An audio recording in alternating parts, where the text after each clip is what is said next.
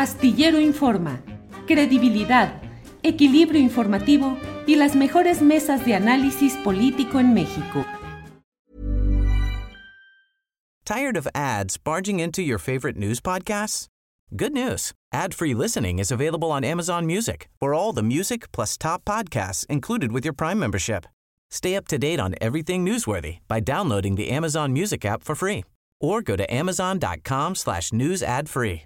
That's amazon.com slash news ad free to catch up on the latest episodes without the ads. ¿No se merece tu familia lo mejor? Entonces, ¿por qué no los mejores huevos? Ahora, Egglands Best están disponibles en deliciosas opciones. Huevos clásicos, de gallina libre de jaula y orgánicos de Egglands, que ofrecen un sabor más delicioso y fresco de granja que le encantará a tu familia. En comparación con los huevos ordinarios, Egglands Best contiene la mejor nutrición como 6 veces más vitamina D, 10 veces más vitamina E y el doble de omega 3 y B12. Solo Egglands Best. Mejor sabor, mejor nutrición, mejores huevos. Visita egglandsbest.com para más información.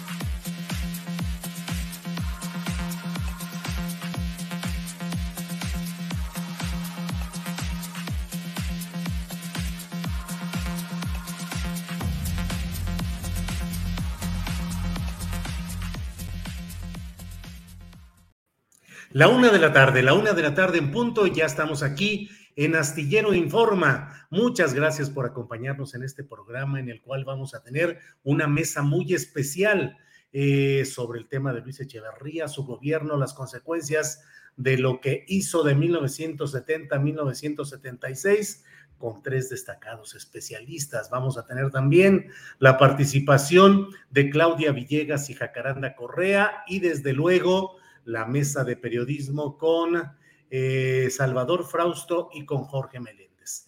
Gracias a quienes nos han acompañado a lo largo de estas transmisiones, particularmente agradezco a la tripulación astillero y a Adriana Buentello el excelente trabajo que hicieron la semana anterior, en la cual no tuve oportunidad de echarles a perder el programa porque estuve fuera de circulación debido al famoso COVID, al virus, que nos pegó aquí en casa, pero ya afortunadamente los exámenes para Ángeles Guerrero y un servidor han resultado ya negativos, de tal manera que estamos ya muy bien y puestos para seguir adelante con nuestro programa.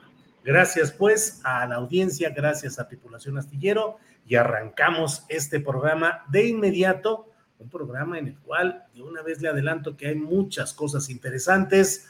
Eh, sacerdotes católicos realizaron una jornada de oración por la paz este domingo con misas dedicadas a los sacerdotes jesuitas asesinados en la Sierra Tarahumara. El presidente de la República viaja a Washington para reunirse mañana con Joe Biden.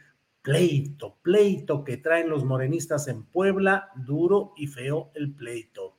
Y el presidente de la República que dice que no hay ni persecución ni pacto con Enrique Peña Nieto. De todo ello, Adriana Buentello y un servidor iremos platicando y comentando e informando a lo largo del programa que aquí empieza, que aquí empezamos justamente con nuestros compañeros em, especialistas en estos temas, de tal manera que saludo con mucho gusto a quienes ya están aquí con nosotros. Adela Cedillo. Adela Cedillo, buenas tardes. Buenas tardes, gracias por la invitación, Julio. Al contrario, Adela, gracias. Luis Serrán Ávila, buenas tardes. ¿Qué tal? Buenas tardes. ¿Sí me escuchas? Sí, te escuchamos muy bien a todos. Muy bien, muchas gracias. Perfecto. Pues la verdad es que, por favor, eh, ustedes, eh, eh, si tienen algún punto de vista distinto al de quien esté hablando, con toda confianza, interactúen. Aquí yo no soy más que un agente de tránsito que da el paso a lo que ustedes vayan planteando. Adela Cedillo, Leí una, un texto tuyo en una revista publicada en el área digital, en la cual hacías una serie de preguntas respecto a Luis Echeverría Álvarez. ¿Cuál es el saldo histórico de Echeverría? Ya está con nosotros Camilo Vicente Ovalle, a quien también saludamos con gusto. Camilo, buenas tardes. Hola, buenas tardes, ¿qué tal? Perdón el retraso. No, no hay cuidado, estamos aquí todos caminando. Adela Cedillo es profesora investigadora de la Universidad de Houston, especializada en guerra sucia y guerra contra las drogas en México. Adela, el saldo histórico de Luis Echeverría. Em, pues bueno, sin duda alguna, em, de las siete décadas em, en las que el PRI gobernó ininterrumpidamente México, pues el sexenio de Echeverría fue uno de los más violentos. Y es un sexenio muy complejo porque al mismo tiempo em, en que hay una, pues se sigue el proyecto postrevolucionario de construcción institucional, Echeverría fundó pues un sinnúmero de universidades, centros de investigación, eh, secretarías de Estado, bueno, subsecretarías y otras dependencias de Estado. Entonces hay toda este, esta construcción del Estado, ¿no? Que, que, que, prevalece, ¿no? Es, es, es parte del, del, régimen post, del régimen postrevolucionario. Por otra parte, eh, pues Echeverría es alguien que a diferencia de, sus antecesores, él comanda la contrainsurgencia, ¿no? Contra los grupos armados que se venían formando desde el sexenio de, Gustavo Díaz Ordaz. Eh, recordemos que esta idea de que la, guerrilla surge en el 68, pues no, no, no fue así. O sea, desde 62 había actividad guerrillera en México. Eh, influenciada por el triunfo de la Revolución Cubana, entre otras cosas. Y bueno, evidentemente la masacre de la familia de, Rubén Jaramillo, que también es un punto de quiebre. Entonces, bueno, es un, sexenio que nos deja un legado de violencia institucional, donde eh, pues, Echeverría es uno de los grandes arquitectos del, sistema de, de, seguridad, de la seguridad nacional, del aparato contrainsurgente, en la medida en que este, pues él fue subsecretario de Gobernación con López Mateo, secretario de Gobernación de Díaz Ordaz y presidente de México, ¿no? Del 70 al 76. Entonces, bueno, toda esta, esta estructura contrainsurgente es parte de su legado. Eh, él la perfecciona, él, pues como digo, él, a, diferencia de otros presidentes, él comanda, él decide, él tiene un, rol protagónico en, en, en, las, en la contrainsurgencia. Por otra parte, pues está esto del nexo del, del narcotráfico con eh, pues el, Estado, ¿no? Eh, antes del, sexenio de Echeverría, pues estos vínculos eran a nivel más, más regional, más local, más dispersos, este, de pues agentes de policías municipales, policías judiciales estatales, extorsionaban a los narcotraficantes, pero eran dinámicas locales. Con Echeverría empezó un proceso de centralización en el que la Dirección Federal de Seguridad tiene cada vez eh, más, y la, y la, Policía Judicial y sobre todo el Ejército tienen cada vez más protagonismo como instituciones federales en el control de estos, de, una especie de regulación extralegal de estos vínculos entre el Estado y, y, los grupos del crimen organizado, que en aquella época pues, eran bastante sueltos, bastante primitivos, nada que ver con, con lo que existe hoy en día, ¿no? Eh, ahí empieza con Echeverría, ¿no? Este, el, papel de la, de la defensa del arco y demás. Creo que eso legados. Gracias, Adela. Luis Serrán Ávila. Luis es eh, profesor de historia en la Universidad de Nuevo México. Luis, eh, el periodo de Luis Echeverría fue caracterizado por una oratoria, pues yo digo de falso izquierdismo, pero fue el hombre que eh, postulaba las causas populares y pretendía que iba a mover y a remover al sistema, un hombre desbocado en tiempo, en oratoria, en pretensiones, luego presunto líder del tercer mundo como una tercera vía de lucha de los pueblos desposeídos. Eh, ¿Cuál fue realmente la tesitura ideológica de esa administración? ¿Izquierda? ¿Populismo? ¿Finalmente abrió el camino a las derechas a mayor empoderamiento? ¿Qué sucedió, Luis Serrano?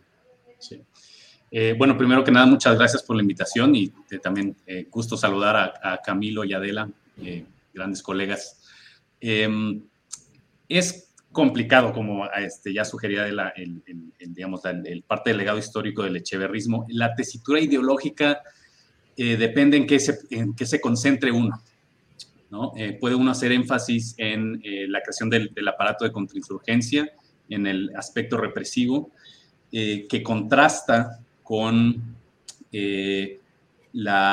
estas posturas, sobre todo hacia afuera, de, Echeverría como un líder del tercer mundo, que en gran medida lo que intentaba hacer era eh, eh, arrebatarle las, banderas de, las cuestiones de la soberanía, eh, particularmente en el aspecto económico, arrebatar esas banderas a otros actores más radicales, como pudo haber sido en ese momento Cuba o como pudieron ser otros grupos, por ejemplo, que estaban eh, operando en América Latina, en África, etcétera, ¿no? El movimiento no alineado, todas estas, estos, digamos, formaciones internacionales, ¿no? Que buscaban este tipo de, proyectos.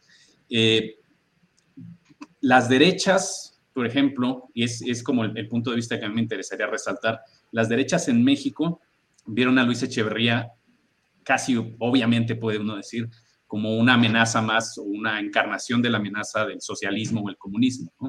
Eh, las organizaciones más, más conservadoras, grupos católicos, grupos de empresarios, eh, veían, digamos, este, este intento de expandir la capacidad del Estado, como Adela lo mencionaba, eh, la creación de instituciones, pero también esta, esta aferrarse al proteccionismo, lo veían esencialmente como como eh, un, socialismo embosado, ¿no?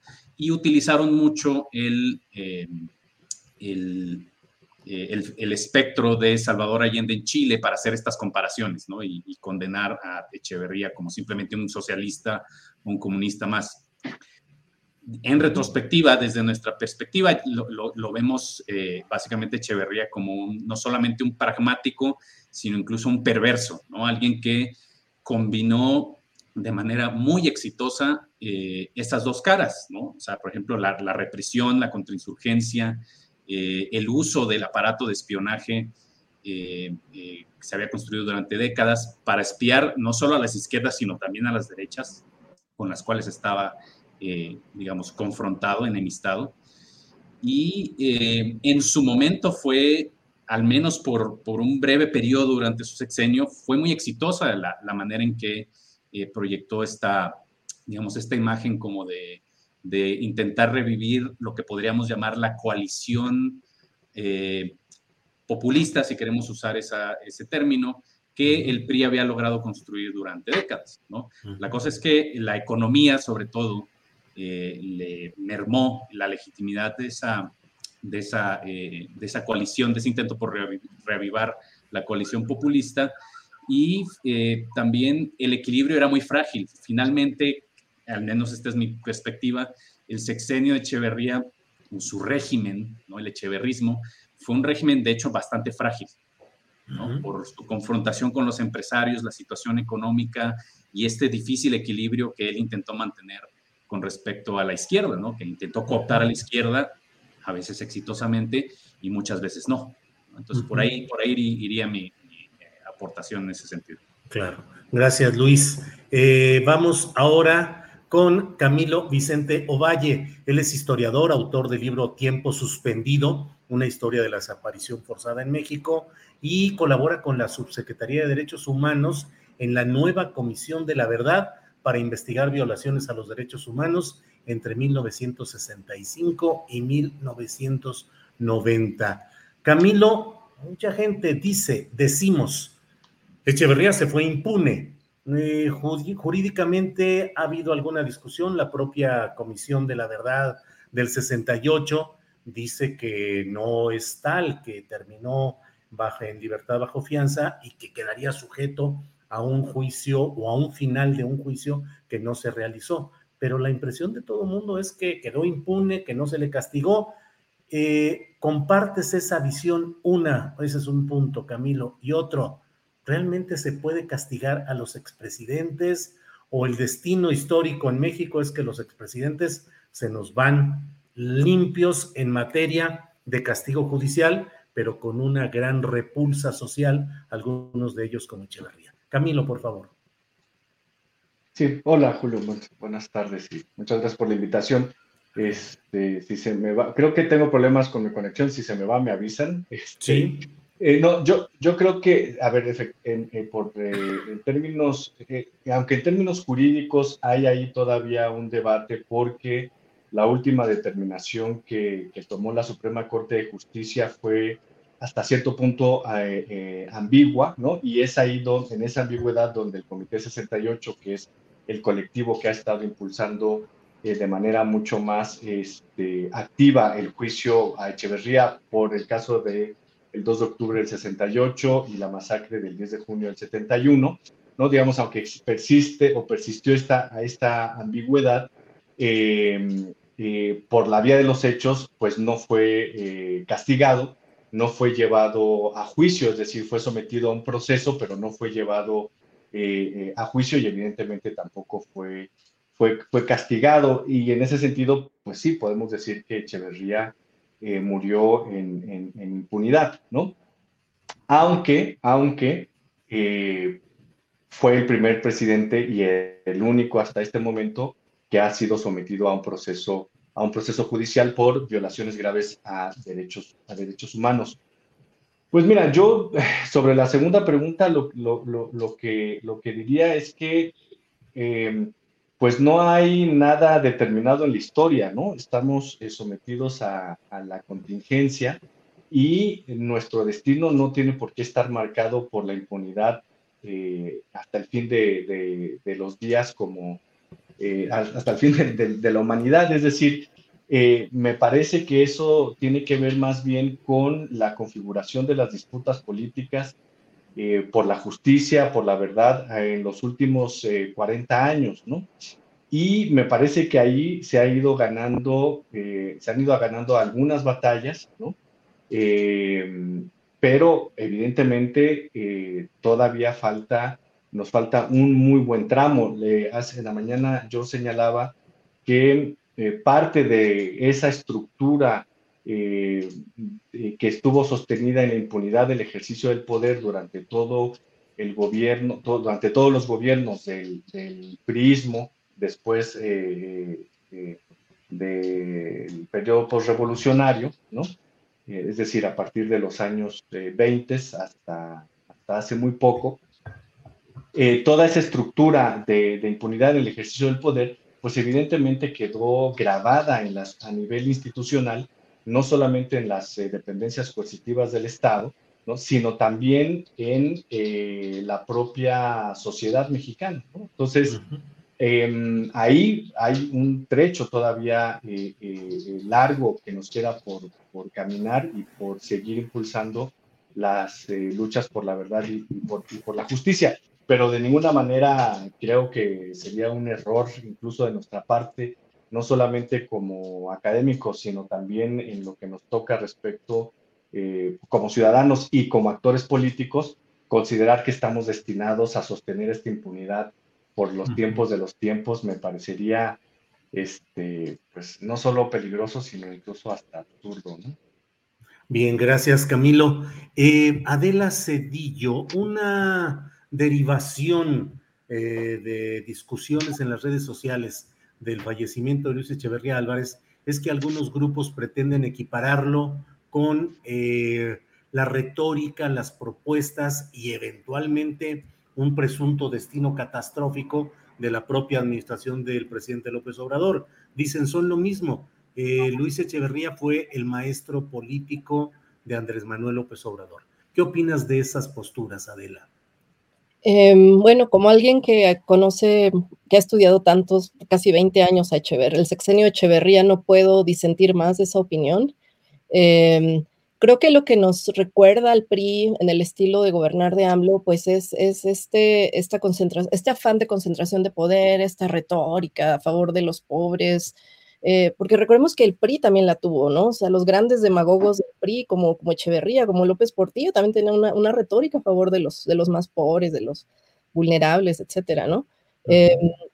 Pero no, pero definitivamente las políticas de Estado pues son bastante divergentes. Echeverría es alguien que expandió eh, desorbitantemente el gasto público, ¿no? Eh, mientras que López Obrador, em, el gasto público destinado a las instituciones, ¿no? las, a las secretarías de Estado, em, se contrataron la, burocracia, eh, todo el mundo tenía trabajo en el sexenio Echeverría, ¿no? Porque la, burocracia se expandió como a dos millones de personas, una cosa así es alucinante.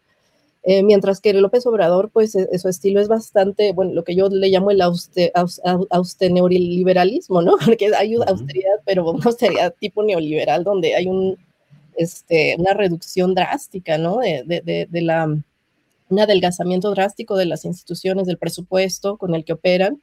Em, hay, hay, instituciones que definitivamente no se consideran prioritarias, ¿no? Todo lo que tiene que ver con educación, cultura, artes, pues eh, han sido parte de, las instituciones más afectadas. Em, a pesar de que hay toda esta retórica de que estamos creando nuevas universidades, ¿no? En vez de financiar y, promover la, em, que lo que ya existe, la infraestructura existente, pues funcione mejor, pues no, hay, hay, como todo un, uso político, ¿no? De, de, la ampliación del sistema educativo con fines electorales, seguramente.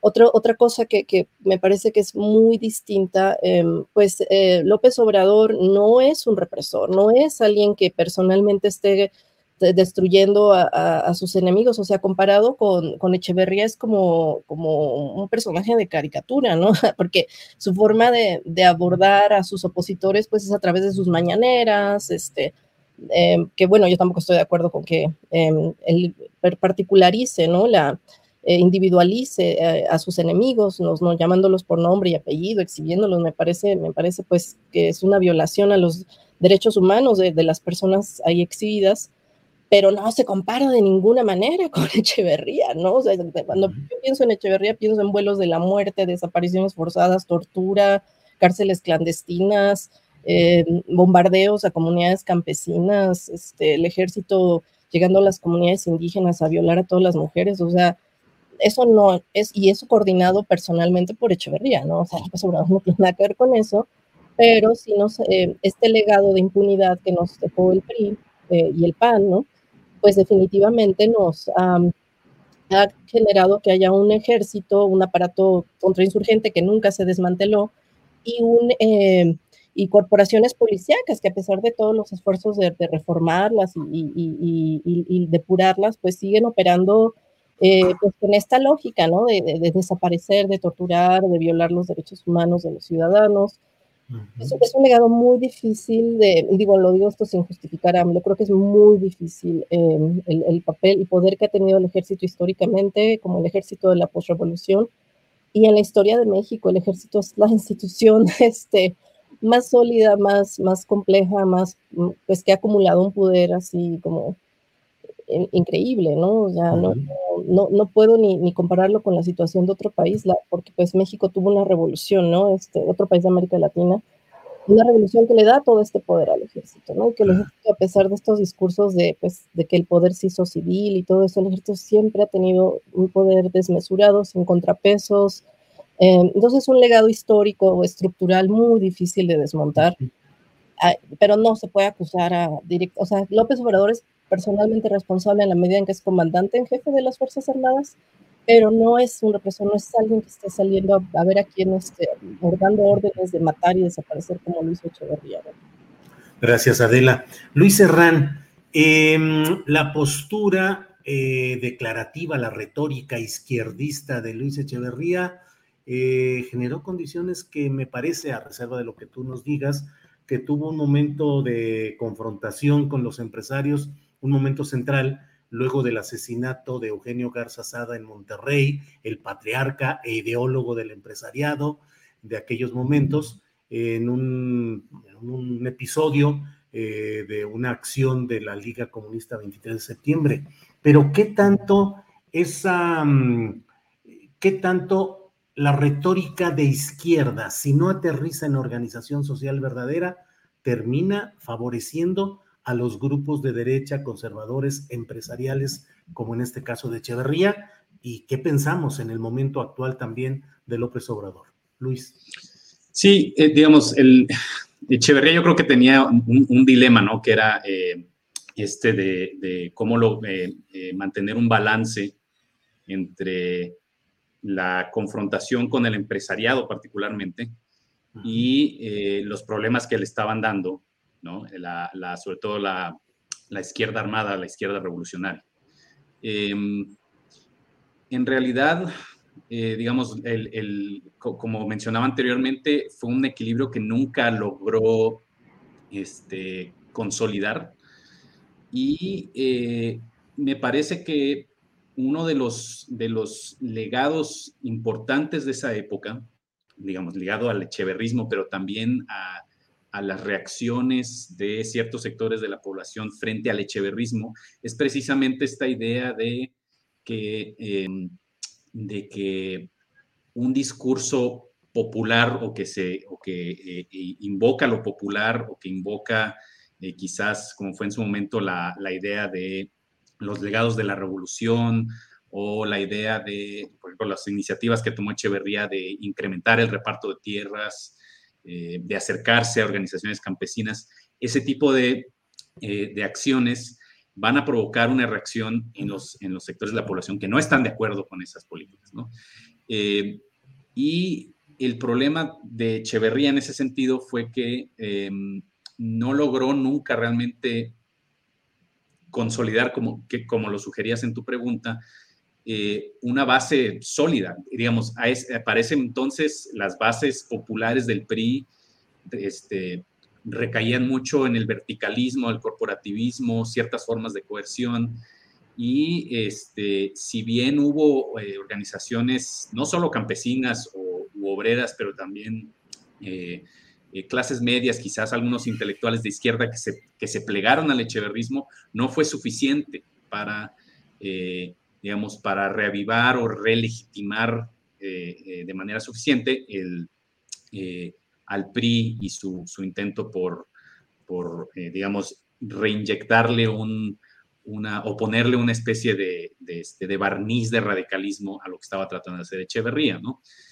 Y de, nuevo, yo estudio las derechas y la posición de las derechas era muy clara. Ellas tenían muy claro que Echeverría era simplemente un, un este, un digamos, que era un izquierdista, eh, ellos pensaban que venía el comunismo y por parte de la izquierda todo el mundo, o bueno, gran parte de la izquierda se dio cuenta que Echeverría era, eh, pues lo que era, ¿no? Un, como mencionaba este Adela, un represor, alguien que movía las fichas del ajedrez de manera bastante efectiva, pero que finalmente, eh, digamos, quedó en evidencia que el discurso de lo popular y el discurso del nacionalismo revolucionario, pues era eso, era un discurso que se quedó en, buenas intenciones, en, eh, digamos, en retórica, en gestos, eh, digamos, de benevolencia presidencial, en un momento en el que el presidencialismo ya venía en declive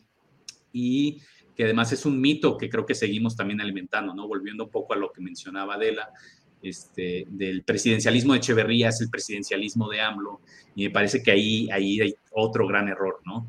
Eh, es el momento ya, me parece, de repensar qué, qué, era ese presidencialismo del PRI y cómo fue evolucionando y cómo fue en declive. Y ya para los años 70 era muy claro que el poder del presidente, si bien era considerable, eh, tenía muchos otros, muchos otros, muchas otras limitaciones, ¿no? Que incluso si Echeverría hubiera sido realmente una buena persona, un buen gobernante, alguien plegado a la izquierda, yo quisiera, digamos, en un experimento así de especulación, eh, no le hubiera alcanzado de todas maneras eh, el, poder de, su, de la investidura presidencial para sacar adelante un proyecto, digamos, de un socialismo moderado, ¿no? El, el país, no, las condiciones del país no estaban ya para, para algo así. Gracias, Luis. Em, Camilo Vicente Ovalle, eh, ¿qué opinas de esa versión que ya hemos platicado con Adela y con Luis respecto a que hay similitudes en los ejercicios presidenciales de Luis Echeverría y de Andrés Manuel López Obrador? La retórica, eh, el discurso a favor de los pobres, la grandilocuencia. ¿Qué opinas, Camilo? Bueno, no, la verdad es que no, no, no hay ningún tipo de comparación este, eh, ni, de, ni de similitud en, realidad, incluso, ni, y, yo diría, ni siquiera en el discurso político, ¿no? Eh, eh, claro, quizá podría pensarse por este ejercicio público que hace Andrés Manuel desde su investidura presidencial todas las mañanas, ¿no? Y, la presencia eh, eh, pública del presidente todos los días y que marca, digamos, la agenda, eh, la agenda de discusión de la opinión pública, pero eso dista muchísimo del discurso del nacionalismo revolucionario que intentó revivir Luis Echeverría en los años, en los años 70, ¿no? Y eh, incluso eh, eh, este discurso de, primero los pobres en realidad nunca lo tuvo Echeverría, ¿no? Era un discurso populista muy marcado por el corporativismo priista que existía en ese, en ese momento, pero no, no existía eh, ni en el discurso ni en la, en la política pública una claridad de, de, privilegiar eh, a, los más, a los más necesitados. Y por otro lado, institucionalmente también hay cambios, ¿no? Es decir, eh, incluso la contrainsurgencia, la estructura que se fue armando paulatinamente desde, desde, desde comienzos o mediados de los años 60 y que consolida durante el sexenio, el sexenio de Luis Echeverría, incluso esa estructura represiva, esa eh, estructura contrainsurgente, también cambió a lo, largo, a lo largo del tiempo. Es decir, no son las mismas instituciones, ¿no? Aunque en, eh, como lo he señalado en otros momentos, aunque en el, en, haya quedado inscrita en distintas instituciones esa marca represiva, sin duda alguna no son las mismas. Es decir, em, no hay una relación de continuidad entre esa, esa, esa experiencia histórica de los años 70 y lo que estamos viviendo ahorita. Que eso no significa que no haya vínculos eh, genealógicos que podamos rastrear históricamente. Eso no significa que efectivamente mucho de lo que, eh, muchas cosas de las que estemos viviendo ahorita en distintos aspectos de la vida pública, ¿no? Como eh, la violencia o eh, el, el, modelo económico, este, eso no significa que no tengan una vinculación con ese pasado reciente, pero no es, no tiene ninguna relación de, este, de continuidad. E incluso la propia historia, por lo menos de la que yo me he encargado, la propia historia de la contrainsurgencia pues nos habla de cómo estas instituciones se transforman y cómo las prácticas represivas también se transforman, no son las mismas, ¿no? Eh, no estamos hablando exactamente eh, eh, de, ni de las mismas prácticas. Entonces, yo creo que esa, esa comparación es una comparación bastante mm, débil, me parece, y porque ahora resulta también, yo no sé si la figura de Luis Echeverría, por ejemplo, hubiera podido ser usada de la misma manera que está siendo usada ahorita como una figura demoníaca a, en los, a mediados de los años 80 o incluso a, principios de los años 90 por muchos de los personajes que ahora actúan en la vida pública o en la opinión pública, este, eh, eh, que ahora lo denostan y que quizás hace 20 o 25 años no hablaban tan mal de él. ¿no? Incluso hoy día, hoy día, periodistas, opinadores, intelectuales, académicos o académicas, lo que señalan es decir, bueno, sí fue represor, pero creó instituciones, creó tal, este, entre otras instituciones, el CONACYT, el CIDE, o sea, es decir, em, eh, eh, eh, también la interpretación, la interpretación que hacemos de estas figuras cambia, ¿no? Con, con, el tiempo, ahora se utiliza como una marca demoníaca este, pero como dice Luis, la verdad es que esta idea del presidente todopoderoso, incluso ya con Luis Echeverría, era muy difícil de sostener. Solo por poner un ejemplo, Luis Echeverría pierde la batalla frente a los grandes empresarios de este país, ¿no? una de sus primeras acciones de gobierno fue impulsar una reforma fiscal que los grupos eh, empresariales más poderosos de este país, entre ellos el Grupo Monterrey, echaron abajo. Entonces, esta idea del presidente que todo lo podía, como dice, decía Luis hace un momento, en realidad ya desde, Luis desde Echeverría había venido eh, cayendo, ¿no? Claro. Bien, Camilo, gracias. Adela, dice Camilo Vicente, entre otros eh, puntos eh, destacables de lo que nos ha comentado, pues que los mecanismos de la represión también se van transformando. El sistema político y económico sigue estando sujeto a las decisiones e intenciones de las grandes cúpulas del gran capital. Pero ahora ya no hay Dirección Federal de Seguridad, no hay Brigada Blanca, no hay eh, el ejército actuando contra los movimientos sociales, ambientalistas ahora, en fin, pero sí está el narcotráfico. Ha cambiado el esquema de los instrumentos represivos y ya no tenemos ni a Gutiérrez Barrios ni a Miguel Nazar, pero hoy tenemos a los cárteles. Sí, bueno, yo disiento bastante de, la interpretación de Camilo. Me parece que él sigue la línea de, del presidente de decir que pues ahora el ejército es nuevo, se renovó, no tiene nada que ver con el pasado. Eh, pues yo veo líneas de continuidad clarísimas, ¿no? Este, por ejemplo, en el currículum de, que se estudia, ¿no? En el colegio militar, este, el lenguaje pues sigue siendo orientado a la lucha antisubversiva, siguen estudiando manuales de contrainsurgencia. Eh, claro, el ejército es una institución tan opaca que pues ahora no sabemos cómo, dónde se, entrenan, ¿no? Cuando van a estudiar al extranjero, en los 70, 60, 70, pues era muy claro, ¿no? Este, que iban a la Escuela de las Américas, a las escuelas de guerra de Estados Unidos, en Fort Bragg y Fort Benning. Ahora ya no, no tenemos tanta, tanto esa claridad, ¿no? Pero definitivamente el ejército eh, sigue aplicando. Eh, claro, es un ejército que se moderniza, no se va a quedar petrificado en el pasado. Em, se moderniza, moderniza su, su, lenguaje, sus prácticas, pero yo creo que, por ejemplo, el evento del 22 de junio en Campo Militar número uno donde el secretario de la Defensa, Luis eh, Crescencio Sandoval, sigue insistiendo en un lenguaje de seguridad nacional, de que el ejército defiende a la patria, pues es, un lenguaje sumamente anticuado, ¿no? Es un lenguaje que se deriva de la doctrina de seguridad nacional y que justifica el actuar del ejército eh, en los 70 y en la actualidad. ¿no? Entonces hay más, continuidad, pues, este, que, mm, pues, es muy evidente, ¿no?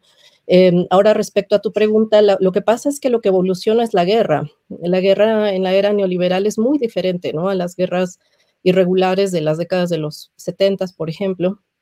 Estas nuevas guerras este, pues son infinitas, son amorfas, sin frentes de combate claros, eh, donde el enemigo, el, aliado de hoy es el enemigo del mañana, ¿no? Y son estos conglomerados este, donde pues se aglutinan eh, agentes estatales, ejército, policías, este, narcotraficantes, eh, todo el aparato financiero que está detrás de estas guerras, ¿no? Que es, pues, todo el dinero que se mueve de forma ilegal eh, en la bolsa de valores o en fin. Entonces, ahora es, es mucho más complejo el escenario, pero creo que no se nos debe olvidar que el origen de esta alianza entre agentes estatales de todo tipo, incluidos los militares y eh, los, los eh, agentes del, del, crimen organizado, pues vienen, ¿no? De, de toda esta, de la contrainsurgencia de los 70, ¿no? De, la, de las campañas antinarcóticos, donde también se utilizan eh, toda esta escuela contrainsurgente para supuestamente someter a los productores de droga, ¿no? Siguiendo la, el modelo de la DEA, de pues hay que sofocar, hay que destruir la fuente de, el, del, de la, fuente del, del de los, la producción de, narcóticos, ¿no? Em, entonces, bueno, yo creo que em, el hecho de que ahora todo sea mucho más complejo que hace 40, 50 años no quiere decir que no haya una continuidad, ¿no? Gracias, Adela. Eh, Luis Serrán, mm, en otra parte, eh, Camilo nos decía cómo, bueno, lo hemos hablado en lo general, cómo eh, Echeverría, siendo presidente de la República, tuvo la primera pues una derrota política frente al empresariado, eh, quitando lo que haya que quitar, pero en esa confrontación de Luis Echeverría con las derechas o con los empresarios, ¿cómo ves la situación actual del presidente López Obrador, mm. que pareciera enfrentar una especie de acción no solo electoral de los partidos políticos contrarios a él, sino que ahora se suma incluso la movilización de los sacerdotes de la élite católica convocando a una jornada nacional por la paz y una clase media que bueno, tú nos darás tu, eh, la definición, pero eh, suele colindar pues con las posturas más manejables y cambiantes ante eh, la retórica del miedo. Y hay una clase media en México sumamente enojada y preocupada, tal vez con razón, por la inseguridad pública galopante que se vive. ¿Cómo ves, pues, la situación de esta derecha hoy en México frente a un discurso popular, progresista o de izquierda del presidente López Obrador? Pues me parece que eh, yo diría que la situación es casi tan compleja como en los 70, en el sentido de que no hay una sola derecha. las derechas también siempre han sido muy plurales. Incluso cuando hacemos ese vínculo entre digamos, clases medias y derechas, digamos, la cosa no es tan sencilla, ¿no? Hay, muchas diferenciaciones eh, regionales, ¿no? Por ejemplo, si hablamos de, no sé, la derecha en Jalisco, la derecha en la derecha del Bajío, por ejemplo, tiene su propia, sus propias dinámicas, una propia dinámica, digamos, en términos de su relación con el Estado federal, la cuestión del, laicismo, ¿no? de la, del papel de la religión en la vida pública, etc. Yo creo que habría que, digamos, matizar un poco, pero sí es cierto, hay, hay y es en ese sentido comparable, no quiere decir que sea lo mismo, pero sí comparable, el, eh, la manera en que se han estado movilizando no solo grupos em, eh, empresariales, pero también grupos em, católicos, no necesariamente, digamos, orgánicamente pegados a la iglesia, pero católicos en general, eh, que se han organizado, digamos, alrededor de distintos, de distintos problemas. Uno, el de la seguridad, que me parece, digamos, es muy difícil rebatirles que es un problema y que es un problema muy legítimo, pero también alrededor de otras cuestiones como puede ser eh, la cuestión de los derechos reproductivos, eh, lo que ellos llaman la ideología de género, todo lo que tenga que ver em, con diversidad sexual, eh, identidades, etc. Em, entonces me parece que, cosa que en, la época de Echeverría todavía no tomaba forma, ¿no? Había, ya existían y sobre todo hacia el final del sexenio, em, se empezaban a movilizar grupos conservadores alrededor de la cuestión del aborto, pero era todavía muy, muy, eh, muy eh, inicial, digamos, ese, esa movilización, ¿no? Entonces, digamos, los, podemos hacer muchos paralelos, ¿no? Entre eh, la manera en que las derechas empresariales o católicas reaccionaron frente al echeverrismo, a distintas iniciativas del echeverrismo, y la manera en que están reaccionando hoy frente, a, eh, frente al obradorismo.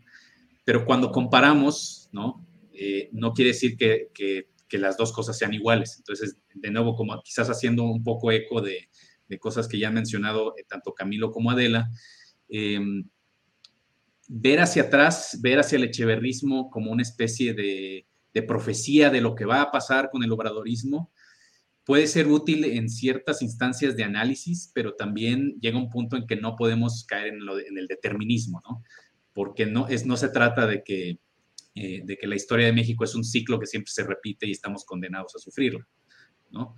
Em, pero de nuevo, los paralelos están ahí y para alguien como yo, ¿no? Digamos que estudia las derechas eh, de ese entonces, es muy tentador eh, tratar de entender a, las derechas de hoy con ese lente. Y me parece muy importante que así como decimos, eh, el obradorismo tiene muchas cosas distintas del echeverrismo, las derechas de aquel entonces eh, son distintas de las de hoy, con todas las salvedades de que, por supuesto, eh, hay temas que les preocupan, que son muy similares, y donde también finalmente, digamos, lo que sí los conecta, me parece, es todavía ese, ese esa vieja herencia de, la Guerra Fría, ¿no? de la Guerra Fría vivida, como, como se vivió en México, es el miedo al socialismo o cualquier cosa que se le parezca al socialismo y donde la cuestión religiosa está, eh, está atravesada ahí. Y por supuesto, eso es una historia mucho más, mucho más antigua, ¿no? Quizás venga desde el siglo XIX o desde la época de los cristeros, en fin. Gracias, Luis. Eh, Camilo Vicente Ovalle, eh, dentro de lo que uno se pregunta es todo ese aparato de represión, lo que fue la Brigada Blanca, lo que fueron la Dirección Federal de Seguridad, em, los eh, investigadores del ejército, de las secciones de inteligencia, ¿dónde quedaron? ¿A poco México ya se quedó desprovisto de todo ese aparato especializado, institucionalizado en su momento? De represión y de eh, vigilancia y encimamiento sobre movimientos sociales y sobre movimientos eh, populares. Eh, ¿De verdad todo ese aparato fue desmantelado o persiste con otras caretas o con otras expresiones, Camilo? No, a ver, ahí es, es, es y es a lo que me refería hace, hace un momento, cuando yo digo que no hay una relación de continuidad lo que estoy marcando no es que no exista ahora, lo que estoy diciendo es que no es lo mismo, ¿no? Es decir, incluso el, el, propio Estado mexicano cambió y no, y en los años 80 hubo un gran cambio a nivel incluso eh, de América Latina. Estamos hablando de la emergencia y consolidación del Estado neoliberal, ¿no? Como lo hemos conocido los últimos 40 años. No, este, a ver, las, las instancias coercitivas de cualquier Estado eh, están ahí, cambian, ¿no? Cambian sus, sus instrumentos. Es decir, por ejemplo, ¿qué, qué no hay ahora este, eh, una, una coordinación contrainsurgente como la que se estableció entre la década de los 60 y la década de los 80? Eso quiere decir que entre la década de los 90 y los 2000 no existió contrainsurgencia, sería un absurdo eh, señalar eso, ¿no? Ahí está eh, la contrainsurgencia aplicada contra eh, organizaciones como el Ejército Zapatista de Liberación Nacional o el Ejército Popular Revolucionario o el Ejército o el ERPI en, Guerrero, ¿no? Este, contra movimientos sociales en Oaxaca en los años, en los años 90 y 2000 o contra el propio movimiento estudiantil en los años 90, este, eh, que recordamos muy, muy, muy bien. Eh, claro, cambian, están, están eh, esas, esa, la forma en que se articula la, el control, la vigilancia o las políticas de desarticulación y de contención o de eliminación de lo que en cada momento se va definiendo como enemigo político o enemigo a la nación eso va cambiando este, eh, con el tiempo, ¿no? Es decir, la, eh, la forma en que se implementan las estrategias o las prácticas contrainsurgentes en los años 90 es distinta a la forma en que eh, existieron en los años, en los años 60. Claro, podrían parecer igual si uno observa solamente sus consecuencias, ¿no? Detenidos, personas desaparecidas, asesinatos, de asesinatos políticos, los, los cientos de asesinatos cometidos contra el naciente Partido de la Revolución Democrática en, el PRD en, los años este, 90, ¿no? Este, Entonces, no, o sea, eh, eh, eh, está ahí y ha cambiado y habría que hacer un, un análisis de cómo es que existen actualmente o cómo es que se fue dando esa transformación entre los 90 y el día de hoy de estos instrumentos de coercitivos del, del Estado, ¿no? Es, sería un despropósito decir que no existen, lo que insistiría es que no son lo mismo, ¿no? Este, hay que hacer ahí un análisis mucho más profundo. Claro, la, la, la este, práctica más cómoda es decir que todo sea igual, ¿no? Este, y bueno, eso en realidad no aporta nada al análisis ni tampoco aporta nada a la acción política este, desde cualquier eh, posición eh, ideológica del mapa político actual mexicano, ¿no? O sea, hay que aportar más, más elementos eh, para el análisis. Ahora, también es, es, es importante decir, de, incluso entre los años 60 y los años 80 hubo cambios importantes en la coordinación de la contrainsurgencia en México, ¿no? O sea, ahora estamos hablando del, del, del, del sexenio Luis Echeverría, pero por ejemplo, para la, la, eh, la contrainsurgencia que se despliega contra los movimientos populares urbanos y los movimientos armados o guerrilleros urbanos, la parte más cruenta, exceptuando Guerrero, ¿no? La parte más cruenta se desarrolló en el periodo de, López Portillo, ¿no? Entonces, este, en términos del número de desapariciones, contra ese, ese sector particular del movimiento guerrillero urbano y del movimiento popular este, eh, urbano y no solamente contra los movimientos armados, ¿no? Entonces, eh, se, se, transforma, pero evidentemente las dependencias coercitivas están ahí, ¿no? Este, eh, y hay que entenderlas, hay que explicarlas y pues hay que seguir disputando por la transformación de la, del ejercicio del poder.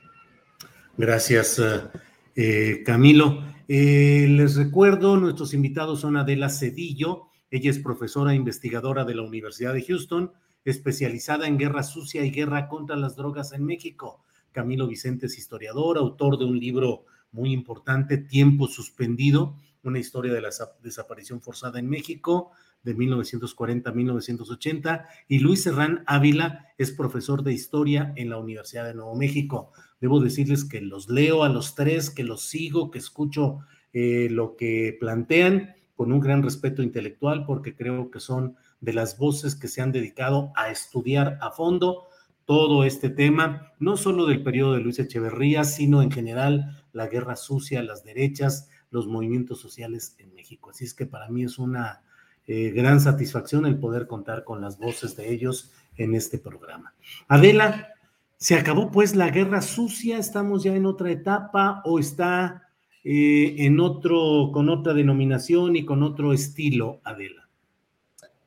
Sí, no, definitivamente, pues no, no estamos eh, en un contexto como el, de los 70, donde era tan clara la responsabilidad del Estado, del gobierno, del PRI, ¿no? Como este partido que articulaba las redes clientelares y corporativas. Ahora es un escenario bastante distinto, eh, algo que, pues, que cambió definitivamente con esta lucha por la democracia, ¿no? Que se, que se dio desde diferentes frentes de la sociedad civil, donde pues se, al mismo tiempo que hay una diversificación de actores políticos, también hay una diversificación de los grupos del crimen organizado, ¿no? Pues vemos desde el sexenio de Fox a la fecha pues una competencia política que se da en los dos terrenos, ¿no? En el terreno, bueno, del público, de lo abierto, de lo institucional, la, la vía electoral y por otro lado, pues en, la clandestinidad, con todas estas pugnas de poder este, entre diferentes grupos este, criminales y sus aliados en el Estado, ¿no? Entonces ahora es otro tipo de conflicto definitivamente, em, pero yo pues insistiría, ¿no? En que si hay una, una memoria de, lo que fue la Guerra Fría, hay un orgullo del ejército de lo que fue la contrainsurgencia en los 70, ellos este, pues se, se, expresan con mucha admiración, ¿no? De algunos de los, de los militares y policías eh, pues que cometieron los peores crímenes de lesa humanidad, ¿no? Este, eh, pienso, por ejemplo, no, no solo en los más famosos como Nazararo o, Acosta Chaparro, sino algunos menos desconocidos como el general eh, Delfino Mario Palmerín Cordero, ¿no? Que fue subsecretario de la defensa de Fox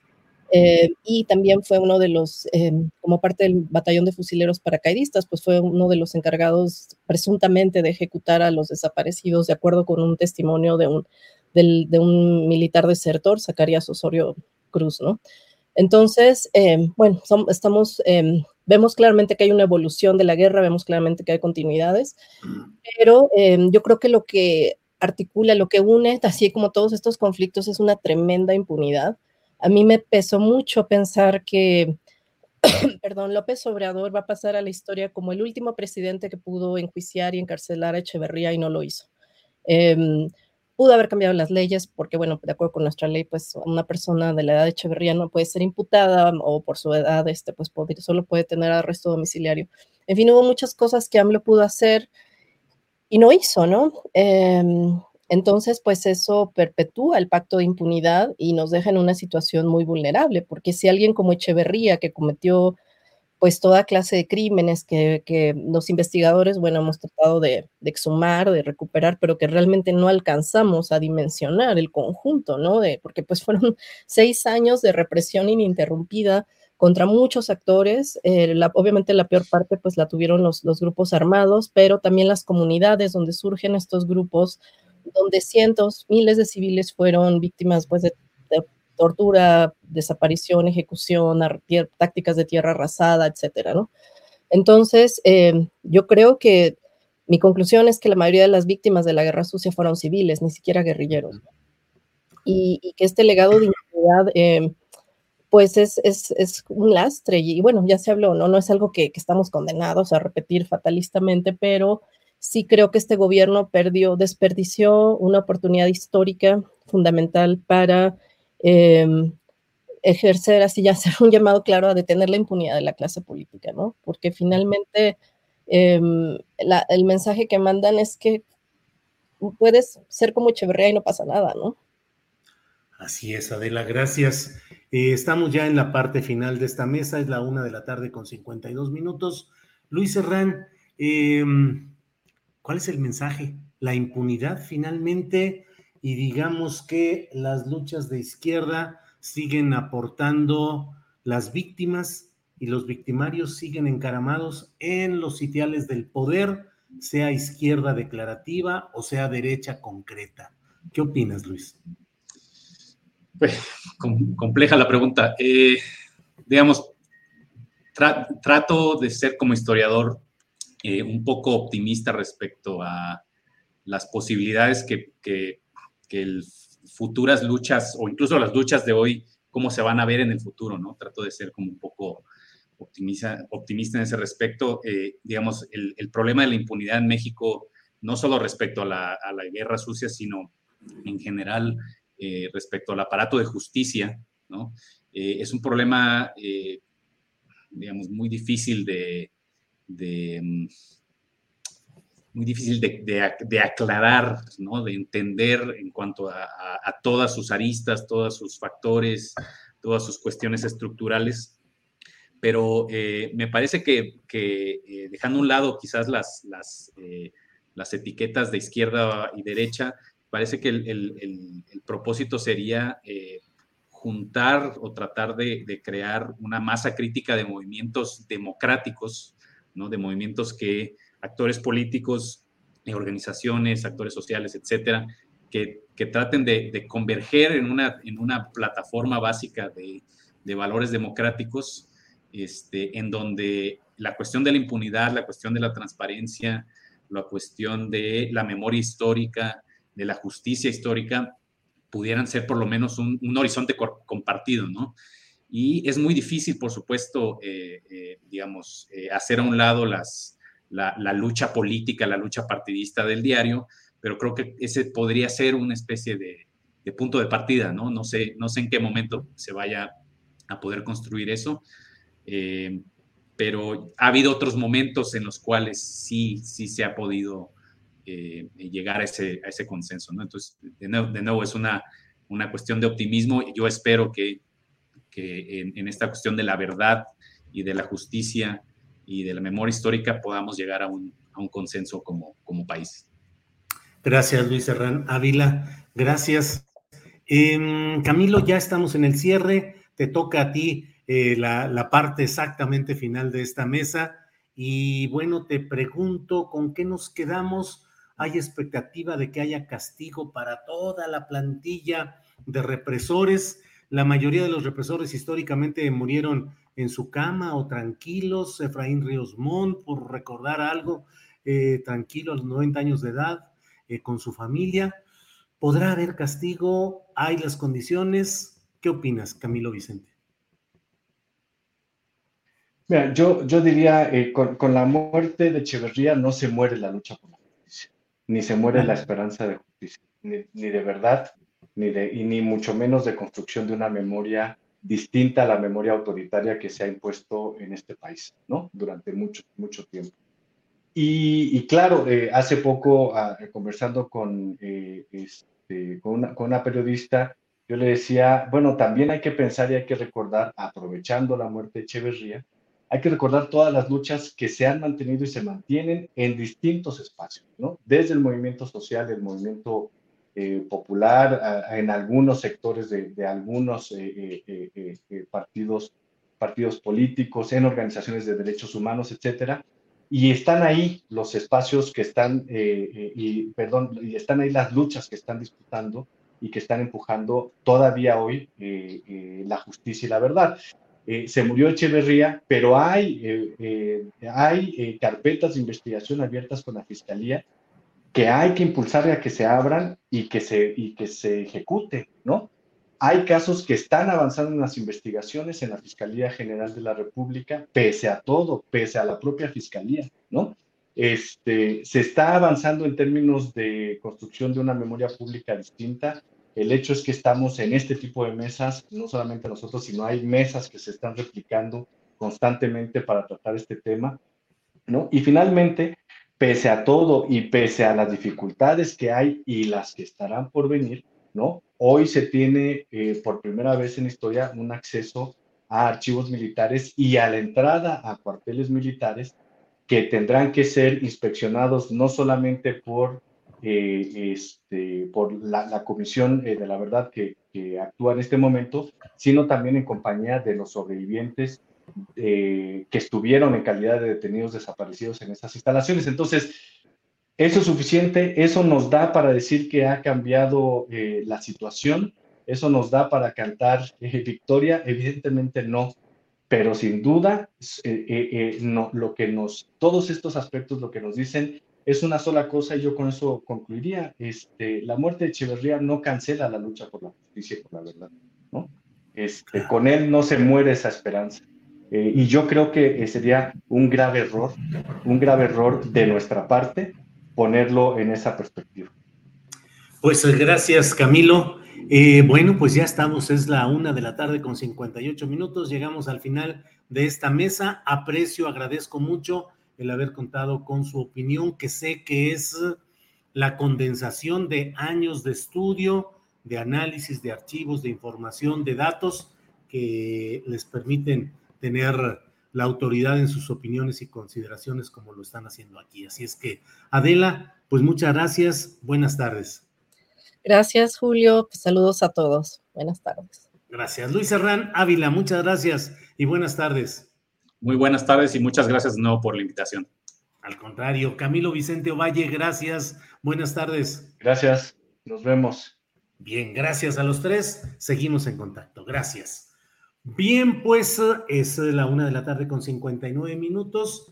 Eh, la verdad es que analizamos mucho la posibilidad de hacer una mesa como esta. Invitamos a quienes nos parecen que tienen mucho tiempo. Adela Cedillo tiene dos décadas eh, estudiando el periodo de Luis Echeverría.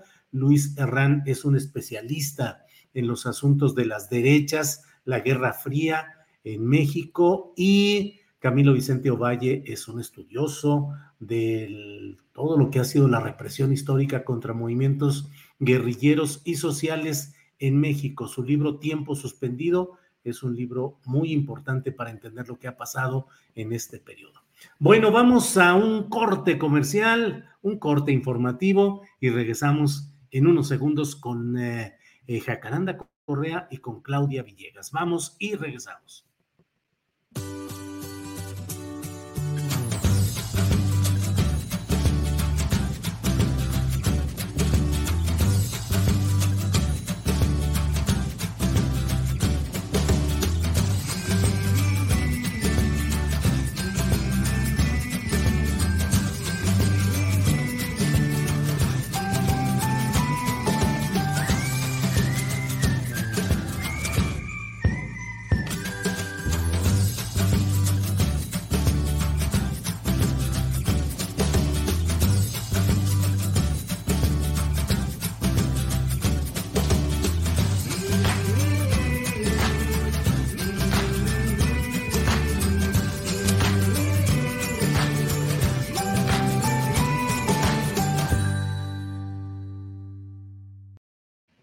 Es lunes, hoy es el lunes 11 de julio y estamos como siempre aquí en Astillero Informa. Los lunes son una oportunidad de remover la neurona y para ello usted sabe que está con nosotros Jacaranda Correa. Jacaranda, buenas tardes.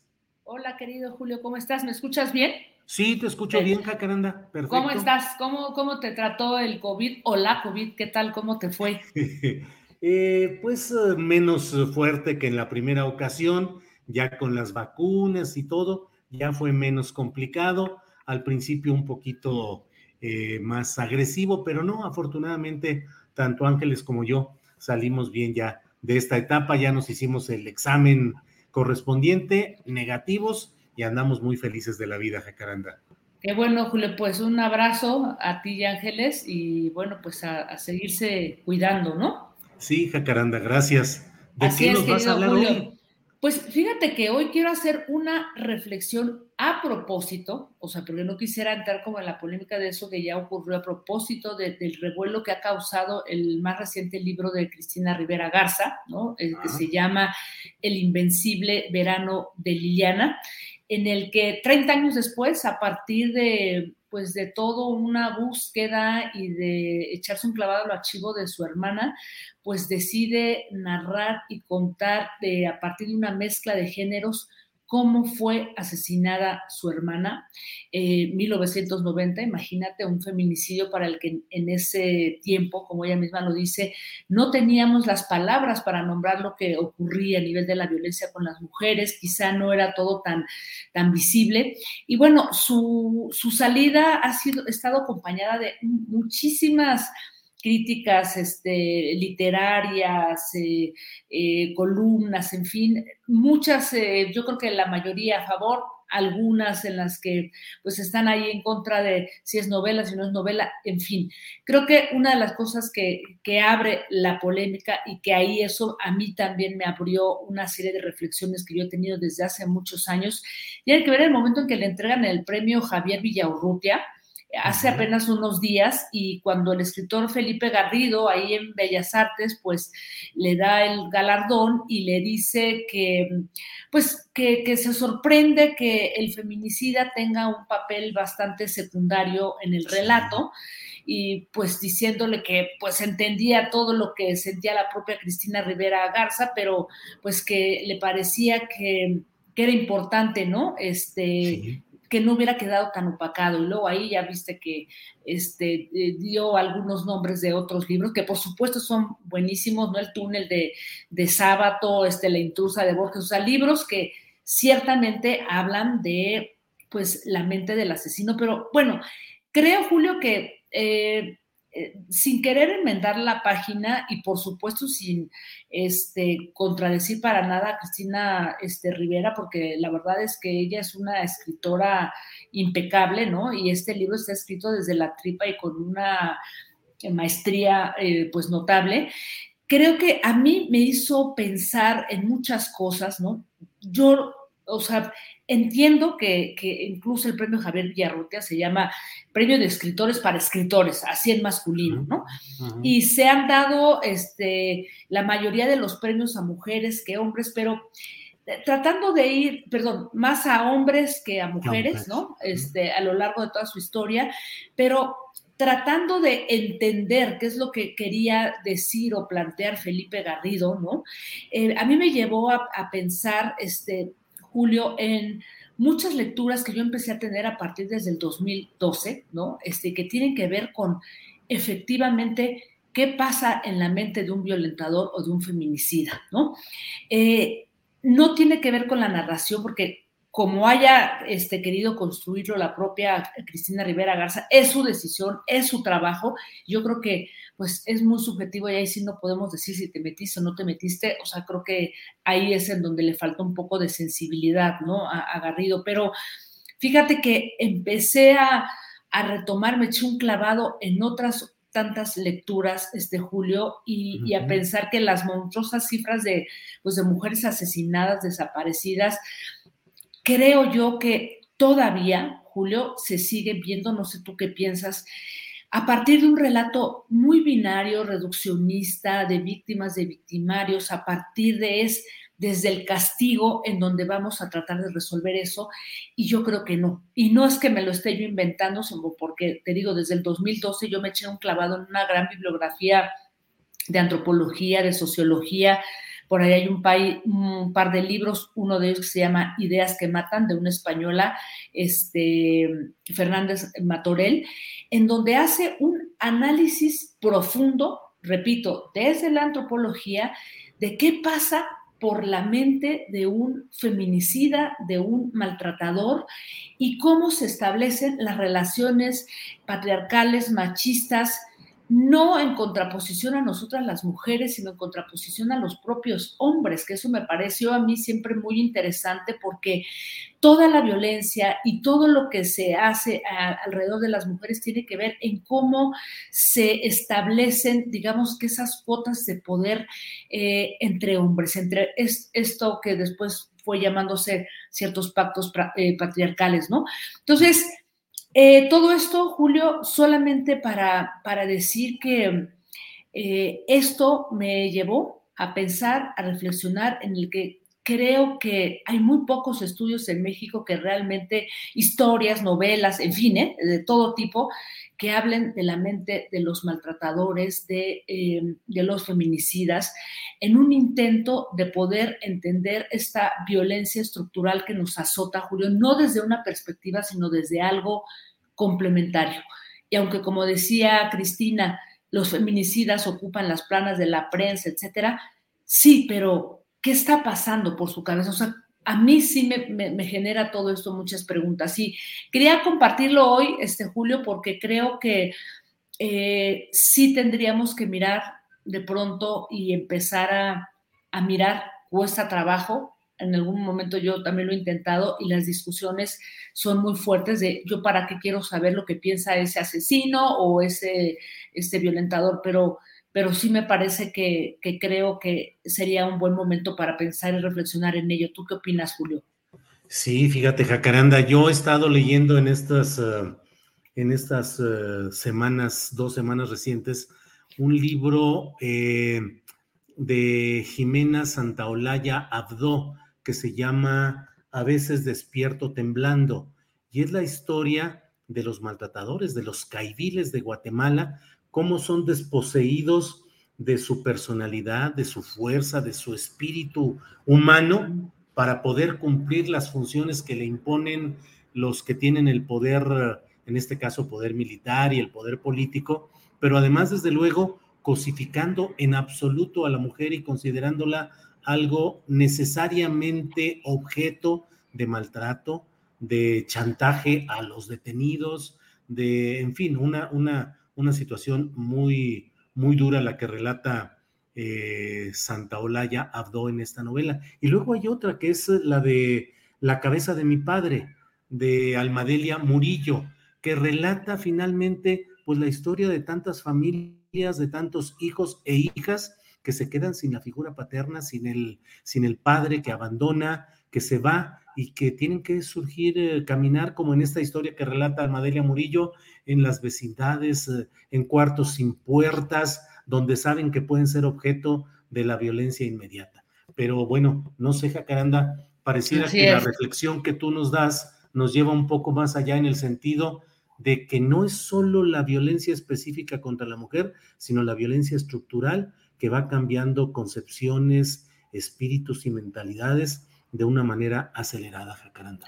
Así es, querido Julio, y, por eso digo que es un problema estructural y que a veces yo, o sea, cuando me siento desbordada por ver las monstruosas cifras de, mujeres este, desaparecidas y asesinadas, eh, a veces siento que ya no me alcanzan, ¿no? Los conceptos, las categorías para entender eso que está ocurriendo y dices, a lo mejor habría que mirar de otro lado, ¿no? Yo creo que por eso nos causó tanta, tanto enojo esta serie del caníbal, porque en realidad no iba a las causas, sino era una espectacularización de la violencia, y creo que de eso no se trata, ¿no? Sino justamente en, ir y en, y en reflexionar qué está pasando ahí, ¿no? Cómo se construyen estos pactos y como tú dices, cómo se despoja a, los individuos también, digamos que de, un patrón de, respeto, de moralidad para eh, generar tanto, eh, tanto odio hacia una mujer, ¿no? Entonces, pues bueno, en todo eso estaba, estaba pensando, repito, ahí está este libro que se llama Ideas que Matan de este, Fernández Matorel y un documental que por allá anda en YouTube que se llama Por Nada, que es un documental con testimonios de hombres. Eh, está ficcionado, pero todos estos testimonios se eh, pues eh, se desprenden de varios juicios, ¿no? A, hombres que han eh, pues violentado a mujeres. En fin, Julio, aquí algunos apuntes sobre el tema. Sí, Jacaranda, y además en esta polémica respecto a Felipe Garrido, que en la premiación de esta novela, pues hizo, me parece a mí que de manera insólita, esta crítica a la manera como se escribió la obra que estaba siendo premiada. Sí, sí, sí, o sea, decirle a la escritora, qué parte debió haber subrayado como si estuviera en un taller literario, en donde, bueno, pues el maestro sí puede recomendar o sugerir al escritor cierta línea o cierto camino, pero muy, muy peculiar y además pretender que se destacara más la mentalidad del victimario que la historia que finalmente a Cristina Rivera Garza le interesaba destacar, pues que era la historia de la propia muerte de su hermana. En fin, pues a Caranda, esos y otros temas para ir pensando en este país nuestro tan lleno de víctimas, pero también de estas mentalidades retorcidas y pervertidas, es decir, distraídas de, de, lo que debería ser el sentido original de una mentalidad de un ser humano en este México nuestro, donde no solo es la cuantía de los crímenes contra mujeres y contra niñas y niños, sino la manera, la forma salvaje como se cometen muchas de estas cosas. Así es, querido Julio, pues muy recomendable el, libro, ¿eh? sin duda alguna, muy, muy recomendable. Y bueno, con esa escritura tan particular de Cristina Rivera Garza. Pero bueno, aquí algunos apuntes y reflexiones y pues nos vemos el próximo lunes, Julio. Así es. Siga recuperándote. Sí, sí, ahí vamos, listos para adelante. Ya te ves muy bien. Gracias, Jacaranda. Ahí vamos hacia adelante. Gracias y nos vemos el próximo lunes, Jacaranda Correa. Un, un abrazo, querido Julio. Hasta luego. Bien, pues ha sido Jacaranda Correa ayudándonos a remover neuronas. Son las 2 de la tarde con 13 minutos y en este momento pasamos con nuestra compañera Claudia Villegas, periodista, directora de la revista Fortuna, que está aquí con nosotros. Claudia, buenas tardes. Hola Julio, muy buenas tardes. Espero igual que Jacaranda y que toda la audiencia que te encuentres muy bien y también para tu esposa Ángeles. Gracias, gracias Claudia. Afortunadamente ahí vamos ya caminando hacia adelante muy bien. Claudia, ¿qué nos tienes de asuntos que todo va moviéndose? Bueno, cada que nos vemos creo que decir, yo digo lo mismo, oye, cuánto movimiento en las finanzas, la economía, todo, pero es que va la rueda muy acelerada. ¿De qué nos vas a hablar hoy, Claudia? Sí, Julio, pues mira, complicado, porque a pesar de que la Secretaría de Hacienda, el propio presidente López Obrador han festejado estas señales que envían las agencias calificadoras. Standard Poor's, Moody's, falta Fitch Ratings, ya también habló una agencia de calificación de riesgo japonesa con muy buenos comentarios sobre el aspecto social en Japón. Creo que estaban muy interesados en el modelo social que tiene el gobierno del presidente López Obrador, pero al final Moody's lo que nos dice, eh, aguas porque están a dos pasitos de llegar a que se les retire el grado de inversión. Hay que recordar, Julio, que siendo Pemex la empresa petrolera y la empresa más endeudada del mundo, ya perdió grado de inversión. Ahora es el gobierno del presidente López Obrador, la Secretaría de Hacienda, la que responde por la deuda de Pemex. Y si bien es cierto que mejora Moody's la perspectiva a positiva desde negativa, porque recibe el mensaje de que el gobierno va a seguir honrando sus compromisos, creo que no debemos olvidar cuál es la esencia de las calificadoras. Las calificadoras de riesgo han tenido siempre un papel de proteger a sus clientes, que son pues los emisores de bonos y a los inversionistas, sobre todo a los inversionistas, Julio, porque aquí hay que preguntarnos quién paga los servicios de las calificadoras. Pues los emisores de bonos. En este caso, ¿quién paga? El gobierno mexicano. Y es cierto que el presidente López Obrador, a diferencia de otros, ha informado cuánto se paga por calificaciones de las agencias y que no ha sucumbido como otros gobiernos a esta presión que podría tenerse por parte de las agencias y ha privilegiado su modelo, Julio. Pero hay que recordar para quién es una buena noticia que Moody's o Standard Poor's den buenas, buenos comentarios o que mantengan la calificación de la deuda mexicana, Julio. Sí, que ahí está parte, eh, pues, del la clave de entender qué es lo que está sucediendo, Claudia, y eh, pues esto genera una percepción muy peculiar desde mi punto de vista. Tú nos darás, por favor, el mejor enfoque, pero por una parte, en buen... Eh, en, el ambiente popular de la compra directa en el mercado, pues hay la sensación de que las cosas van subiendo de precio, de que hay que ahorrar, hay que apretarse el cinturón. Y por otra parte, hay reportes macroeconómicos que pareciera que aunque tenemos una inflación notable, no es tan fuerte como la que está sucediendo en otros países, sobre todo en Europa, y que no estamos tan en una situación tan crítica como otros países. Pero esto es un espejismo o es una realidad, Claudia?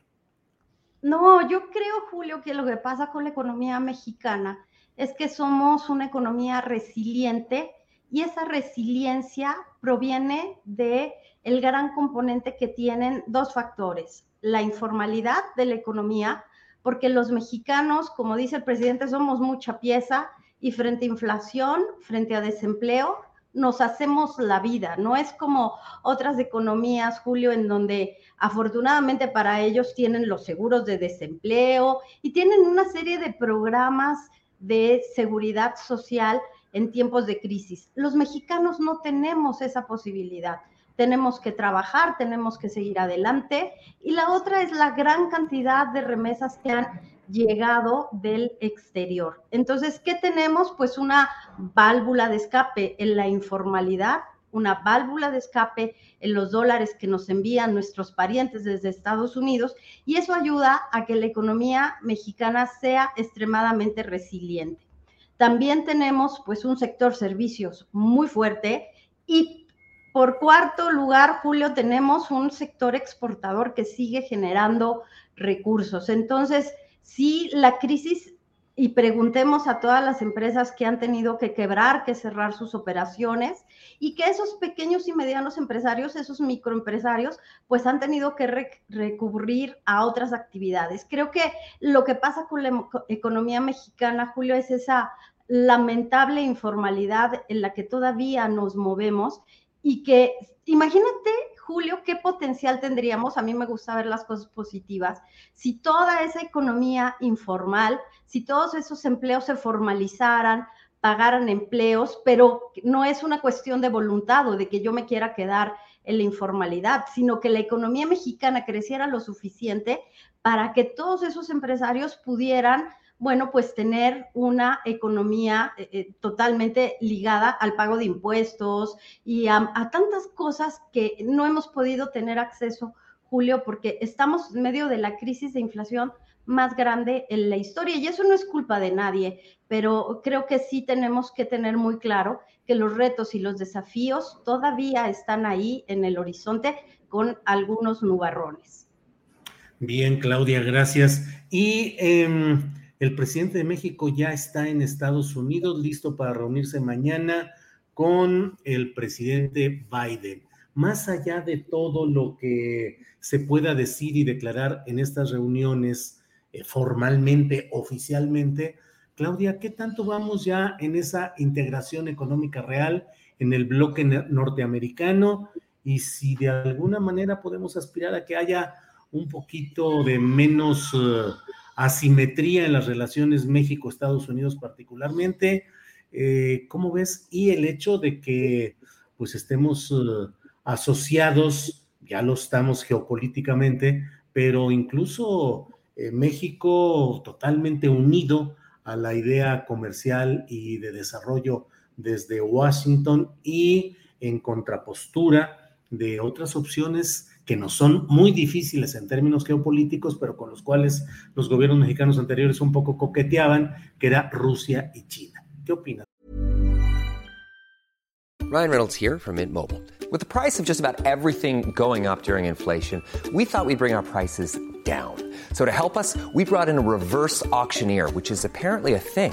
Mint Mobile unlimited premium wireless. Ready to get 30, 30, bit to get 30, bit to get 20, 20, 20, bit to get 20, 20, bit to get 15, 15, 15, 15 just 15 bucks a month. So, Give it a try at mintmobile.com/switch. slash $45 up front for 3 months plus taxes and fees. Promo for new customers for limited time. Unlimited more than 40 gigabytes per month slows. Full terms at mintmobile.com.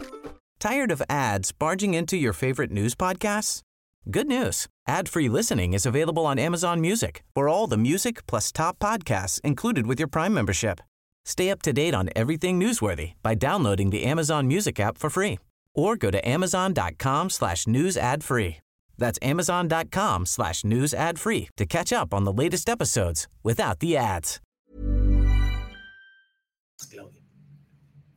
Bueno, de entrada a México nunca se le ligó con el modelo BRIC, ¿tú te acuerdas, Julio? Uh -huh. por ahí de 2009-2010, Goldman Sachs lanzó de una manera muy eh, pues innovadora este modelo de Brasil, Rusia, India y China. México nunca estuvo en ese, en ese eh, epicentro, en ese grupo.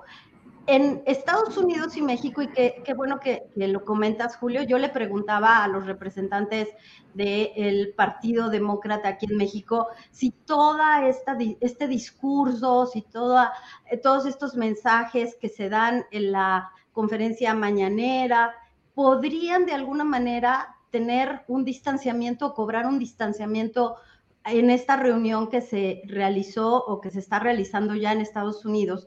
Y ellos me decían que no, que, que la verdad que la política y los discursos son una cosa, pero que la integración de México con Estados Unidos es ya un hecho.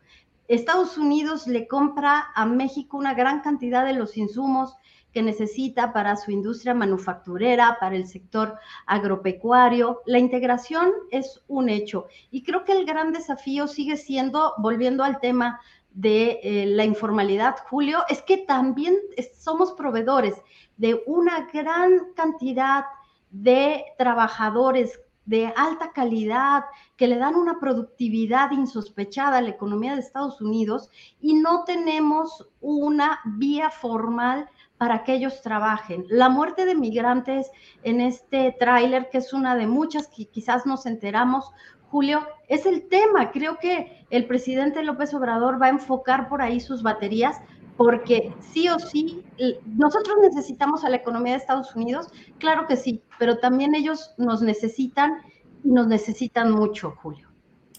Pues sí, Claudia, pues como siempre muy agradecido de este repaso a algunos de los temas interesantes en materia económica, financiera y bueno, a reserva de lo que desees agregar, como siempre, muy agradecidos por tu participación. Al contrario, al contrario, Julio. Y, sí, nada más hacer énfasis en que las agencias calificadoras pues tienen su negocio, que se han resistido mucho a cambiar el modelo de quién les paga, que cuando el presidente eh, Clinton y cuando eh, el, presidente, sobre todo Barack Obama, que es cuando le bajaron la calificación a Estados Unidos, les puso en entredicho su modelo, bueno, pues ellas eh, incluso cambiaron de director. Entonces, Julio, creo que es un sector en donde hacen falta, pero que también tienen sus intereses y que lo más importante no es lo que dicen las agencias, sino es la estructura de una economía y su potencial y sus posibilidades para crecer. Bien, pues uh, como siempre, Claudia, muchas gracias y seguimos en contacto. Nos vemos el próximo lunes. Así es que gracias, Claudia. Muchas gracias, Julio. Feliz inicio de semana. Igualmente, hasta luego. Claudia Villegas, directora de la revista Fortuna. Usted puede leer los trabajos de esta revista en eh, revistafortuna.com.mx y también en, eh, en la revista impresa. Eh, bueno, pues son las 2 de la tarde con 24 minutos. Vamos rápidamente con mi compañera Adriana Buentello, que estuvo a cargo del programa de manera excelente durante la semana pasada. Adriana, pues ya me voy a quedar yo aquí nada más como este colaborador tuyo. ¿Cómo la ves, Adriana? Buenas tardes. ¿Cómo estás, Julio? No, hombre, para nada. Si de pronto la, la, la brújula, sobre todo en la parte política de izquierda, la tienes tú. Y, y sí nos hiciste mucha falta, pero se, se, hace lo que se puede, pero sobre todo con mucho cariño y honestidad, que eso es creo que también una de las cosas importantes. Siguiendo eh, tu ejemplo, pues obviamente eh, buscamos darle vuelo a toda la parte política que vimos más relevante, porque sin duda, Julio, está bien intenso todo lo que está pasando. Sí, sí. Ya no, es, esta batalla política, Julio, ya no da tregua y fíjate que veíamos eh, algunas señales de lo que está pasando quizá en el, en el Estado de México. Eh, previo a estas elecciones de próximo año, pero ¿qué crees? En Puebla también ya andan un poco alebrestados, sí. probablemente ya se llevan pesado. No sé si es fuego amigo, pero fíjate, vamos a, a escuchar este video. Eh, justamente esta semana eh, inicia con un conflicto ya interno dentro del propio partido Morena.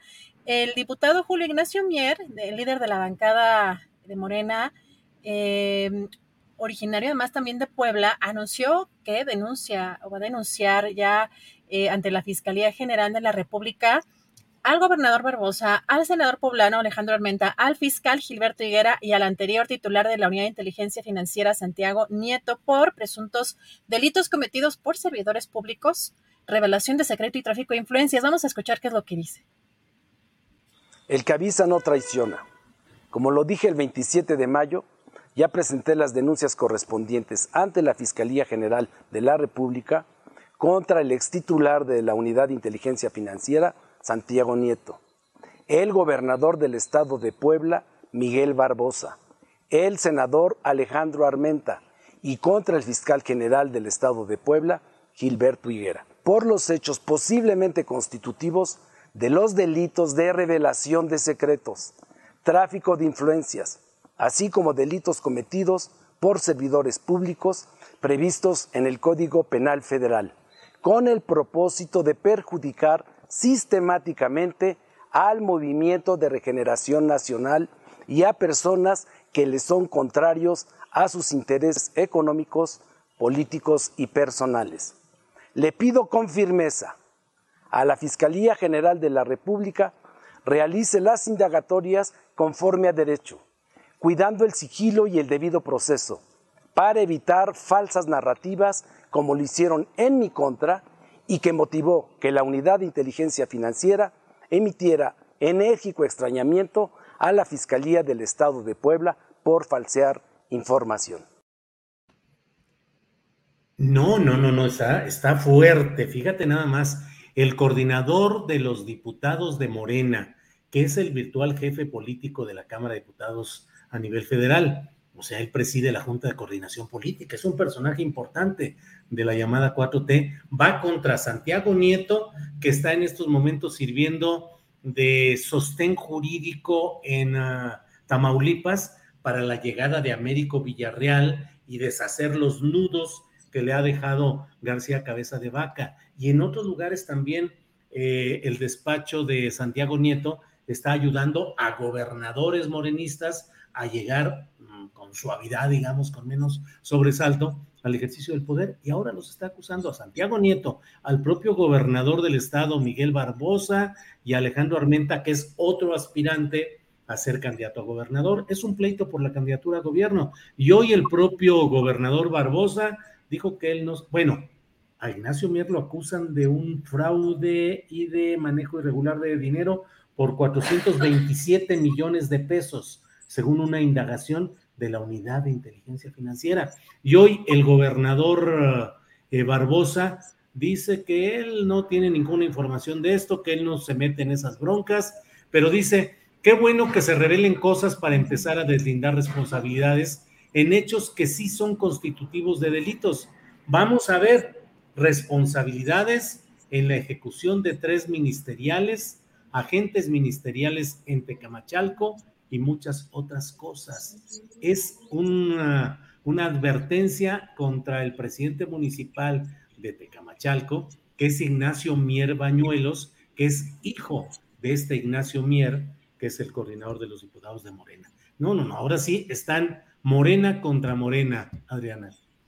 Pues y contra expriistas y todavía hay personajes allí. Recordamos a, a un legislador también en un momento eh, se apellidaba, creo que Dodgers, de allá de Puebla, que, apoyaba, que iba a buscar apoyarse, iba a salir del PRI, decía, para apoyar a Armentas y en el 24 decidía ir. Bueno, híjole, Julio, la mezcolanza ahí también compleja que se está, pero pues la lucha también interna de, del propio partido, pero también lo que el ex titular, ex titular, Santiago Nieto, debe de tener de información también de todo este tipo de, investigaciones. Pues vamos a darle seguimiento a esto, a ver más reacciones sobre esto que está generando ya mucha polémica en, en las redes sociales y por supuesto en los medios de comunicación. Vamos ya en unos segunditos, Julio, con la mesa y regresamos en un ratito más. Adriana, muchas gracias y volvemos en unos minutos más adelante. Gracias. Bien, son las 2 de la tarde con 30 minutos y mire, eh, vamos a entrar ya a nuestra mesa. Eh, está Jorge Meléndez, con él empezamos a reserva de que llegue Salvador Frausto. Jorge Meléndez, buenas tardes, que ya está por ahí. Jorge, buenas tardes. Hola, Julio. Como pues. tú recuperándome del COVID que me dio, y ya llevo más de una semana. Afortunadamente ya el cansancio no es tanto, aunque sigue el problema de la garganta, pero aquí estamos. Así es, Jorge. Muchas gracias, muy amable. Y sí, a veces la cuestión de la voz de la garganta es lo que nos va quedando. Y bueno, y el cansancio. Jorge, antes de entrar en materia de algunas eh, preguntas relacionadas con otros temas, pero antes de, entrar en eso, eh, ¿qué opinas de la circunstancia del fallecimiento de Luis Echeverría, el juicio histórico sobre su obra ¿Y qué opinas de todo ello, Jorge Meléndez?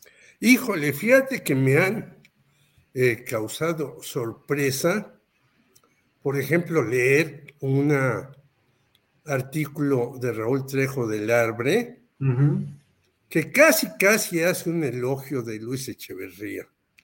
Y dice, Luis Echeverría fue muy bueno porque le dio dinero a las universidades, amplió este tipo de cuestiones, el Infonavit, una serie de cuestiones. No es cierto que derrochó el dinero, sino el dinero se gastó en cosas importantes en México y demás.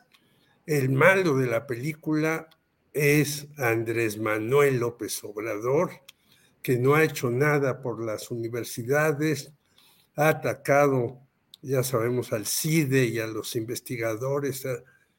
Híjole, dije, ah, caray.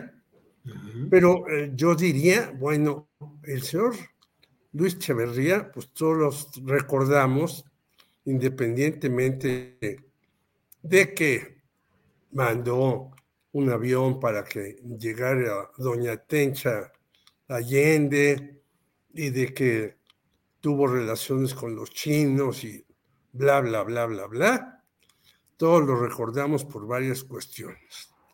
Y una que quisiera destacar, que se ha dicho poco, es que el señor fue agente de la CIA, Litempo 8, y, y, el Litempo 7 era el señor Gustavo Díaz Ordaz, y el Litempo 9 era Fernando Gutiérrez Barrios. Bueno, ya con eso, lo de el 2 de octubre, lo del 10 de junio, lo del golpe a Excelsior, que por ahí dice el señor Rafael Cardona también, que no fue él el causante del golpe Excelsior, sino que fue casi, casi Julio Scherer por no aceptar el dinero que le daban desde la presidencia de la República y que en realidad los que indujeron el golpe Excelsior fueron los empresarios.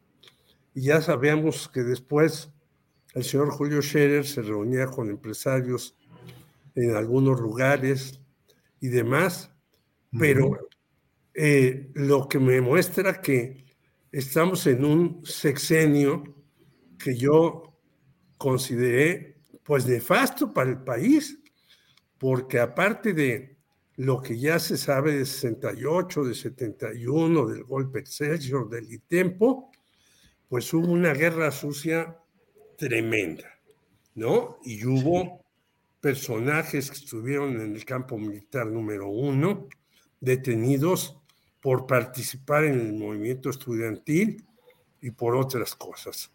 Entonces, a mí me parece que el señor Luis Echeverría, que era muy hábil para las relaciones públicas y para utilizar el presupuesto para su beneficio, pues si bien llevó a cabo algunas cuestiones, es un hombre nefasto en la historia de México, porque en efecto, recordemos que él empezó con la famosa apertura democrática. Yo salí de México eh, porque el Partido Comunista me dijeron que ya no fuera a visitar a Pablo Gómez y que fuera a la Unión Soviética. Estuve por allá como nueve meses. Y cuando vino la apertura democrática de Echeverría regresé, pero no, el señor es un hombre que se entrometió en donde pudo, que utilizó a quien eh, pensaba menos en hacer las cosas. Recordemos que el señor José Murat, y eso algo que tampoco he visto en muchos lugares, lo llevó a la Universidad Nicolaeta de Morelia, Michoacán, y guardó un minuto de silencio por los eh, estudiantes asesinados. Y ahí el señor Díaz Ordaz dijo que lo iba a quitar de candidato, porque cómo andaba haciendo eso de guardar un minuto de silencio.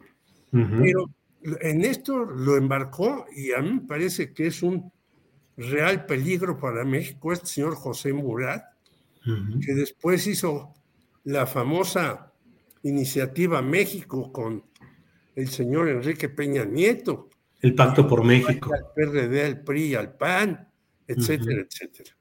Así pues, me parece que Echeverría fue un presidente que pudo tener algunos verdaderos aciertos quizás. Sí. La fundación de la Universidad Autónoma Metropolitana Xochimilco, el Colegio de Bachilleres, el Infonavit y todo eso. Sí. Pero que fue un represor y un señor que se decía de izquierda. Sí, pero sí, estaba muy ligado a Estados Unidos como agente de la CIA Litempo 8. Sí. Nadie se lo quita. Gracias, Jorge. Bienvenido, Salvador Frausto. Buenas tardes. Buenas tardes, Jorge. Eh, Julio, buenas tardes, Julio. Buenas tardes, Jorge. Pues aquí andamos listos bueno. para la conversación. Gracias, Salvador. ¿Qué opinas de, digo, no solo del fallecimiento en sí de Luis Echeverría Álvarez, sino del juicio histórico que comienza a eh, extenderse respecto a lo que fue su administración? ¿Qué opinas, Salvador Frausto? Sí, bueno, pues eh, dominan los, eh, decimos cuando fallece alguien, eh, quizá por decencia, que hay claroscuros, ¿no? Yo creo que dominan los, en el juicio histórico sobre Luis Echeverría, eh, los oscuros sobre los, los claros del expresidente Luis Echeverría, debido a, a, pues, a sellos muy fuertes, muy lamentables de la historia política de nuestro país, que tienen que ver con los hechos del, del 68, el halconazo del 71, su participación en la, en la llamada Guerra Sucia, es decir, eran los eh, momentos en aquellos años, en los años 70, eh, de una represión muy fuerte contra las movilizaciones que pedían apertura política en nuestro país, mayor participación de los jóvenes, que la oposición tuviera un, eh, un, un lugar eh, con mayores oportunidades para competir por los cargos públicos, en una época dominada absolutamente por el, por el PRI, y que, como bien dice Jorge, empezó a haber algunos visos de, de, de reformas eh, democráticas después de estas represiones que mencionamos hace un, hace un momento. Entonces, Luis Echeverría, pues sí será, no fue juzgado por la justicia, pero sí por la historia. Su recuerdo estará ligado siempre a estas masacres, a la represión y, eh, y también pues como el inicio de algunos rasgos de apertura democrática en el que pudieran participar los jóvenes y las eh, oposiciones en nuestro país. Eh, yo recuerdo haber estado eh, hace algunos años en el sepelio de la esposa de Luis Echeverría, de Esther Zuno Arce, como reportero, y haber escuchado un, una broma entre él y el expresidente José López Portillo, que estaban bromeando sobre sus libros. Eh, y decía, tenemos muchos libros azules, le decía Luis Echeverría a López Portillo, eh, y me hacen falta libros café. Desde, se refería a, a que eh, había un sector de la biblioteca que tenía muchos libros con, que dominaba el azul y necesitaba otras, no importa de qué fueran los libros, sino que fueran de color café.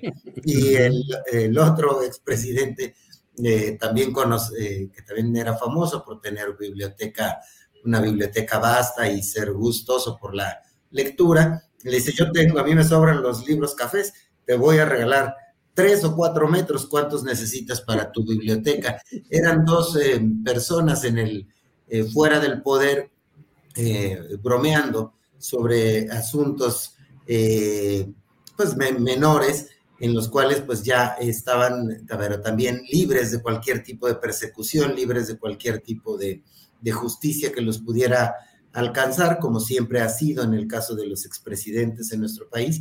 Y bueno, parece ser una, una especie de tradición no tocar a los expresidentes eh, eh, en este momento, y eso pues nos recuerda el caso de eh, Enrique Peña Nieto, que está siendo pues investigado según se nos ha dicho por la Fiscalía, aunque no hay muchos detalles de que pudiera eso llegar a algún tipo de puerto que tenga que ver con la justicia. Entonces, eh, sí, pues el fallecimiento de Luis Echeverría ocurre en un momento, además de una profunda debacle del PRI, eh, que el partido en el, en el, que él militó y el que él eh, empujó y del que fue muy poderoso internamente, eh, incluso en sexenios recientes, cuando se decía que él manejaba aún cosas detrás del poder, decía que él no controlaba ni a sus nietos.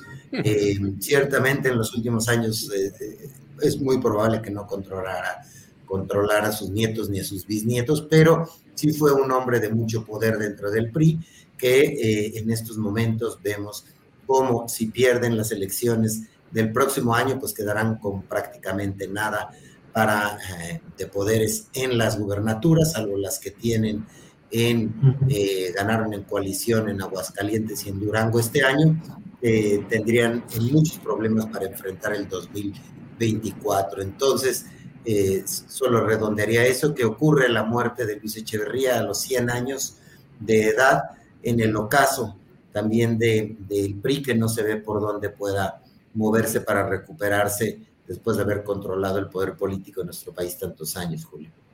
Gracias, Salvador.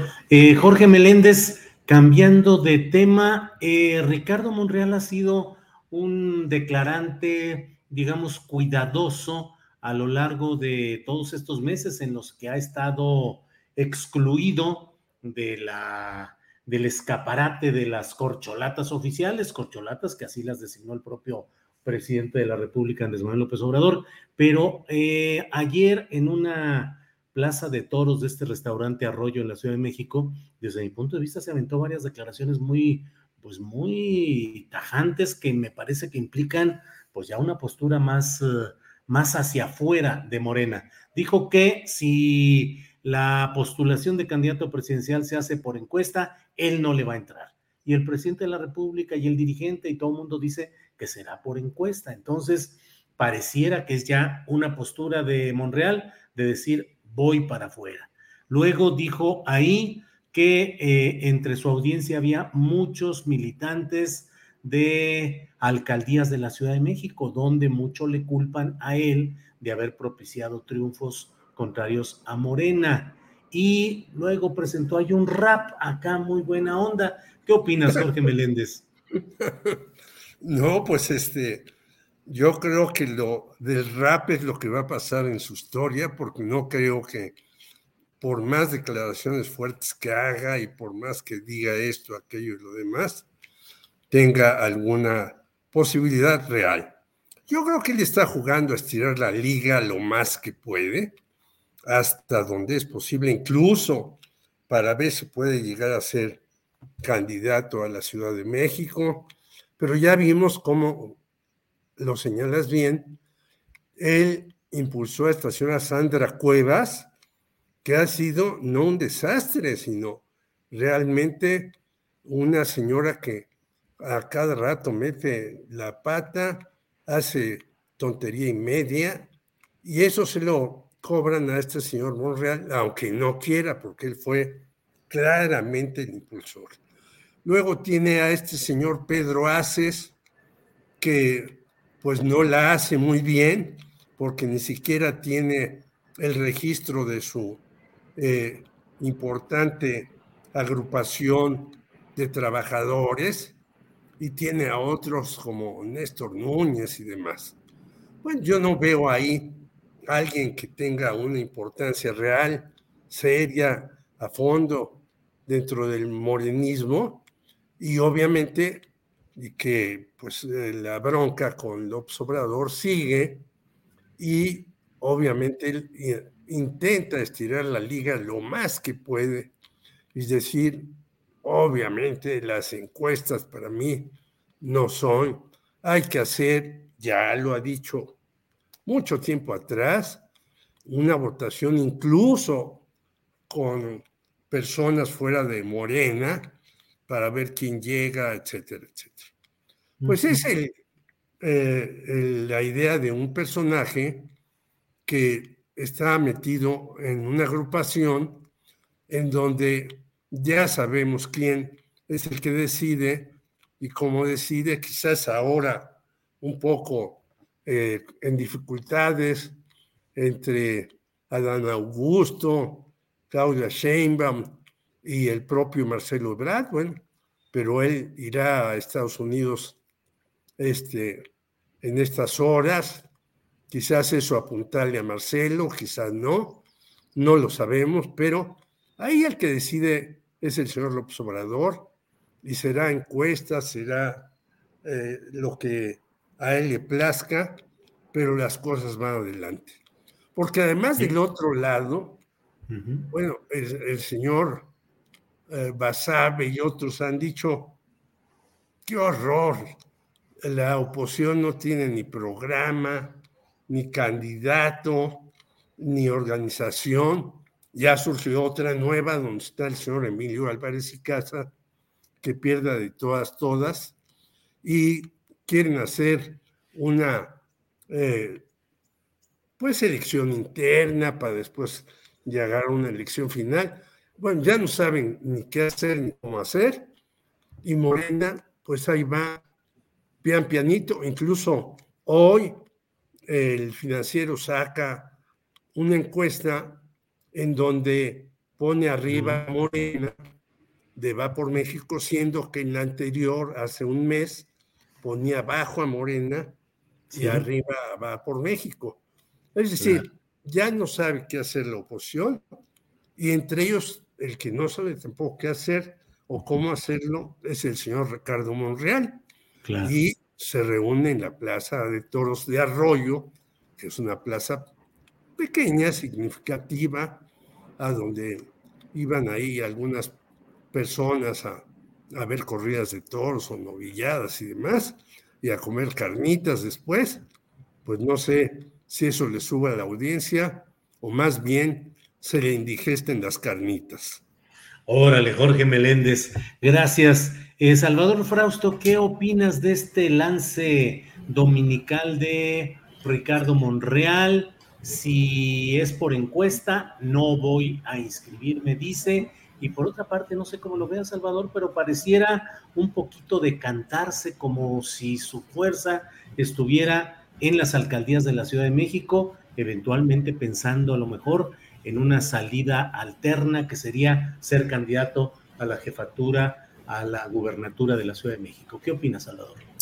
Sí, primero debo decir, Julio, que, que me gustó el rap de Monreal Está divertido. este, fíjate, es que casi siempre vemos a políticos cuando empiezan las campañas haciendo este tipo de cosas que seguro les, les aconsejan sus, sus asesores. Y no, no me parece mal, a diferencia de, de otros lances de otros políticos que buscan entrar a la chunga y a la cosa divertida. Eh, no salió mal, me parece divertido. Y le tienen que entrar. También salió este video de, Claudia Sheinbaum, de apoyo a Claudia Sheinbaum, donde vemos a mujeres sobre todo diciendo que van a, apoyarla, pues es toda la lucha por el, por el 2024. Y ahora bien, me, eh, coincido contigo, me parece que eh, el eje de, Ricardo Monreal está eh, el eje de, para demostrar su fuerza, su capital político, está en la capital del país. En este momento, por que estamos a dos años de que de que eh, se renueve eh, la presidencia de la República, eh, me parece que tiene, Ricardo, dos escenarios.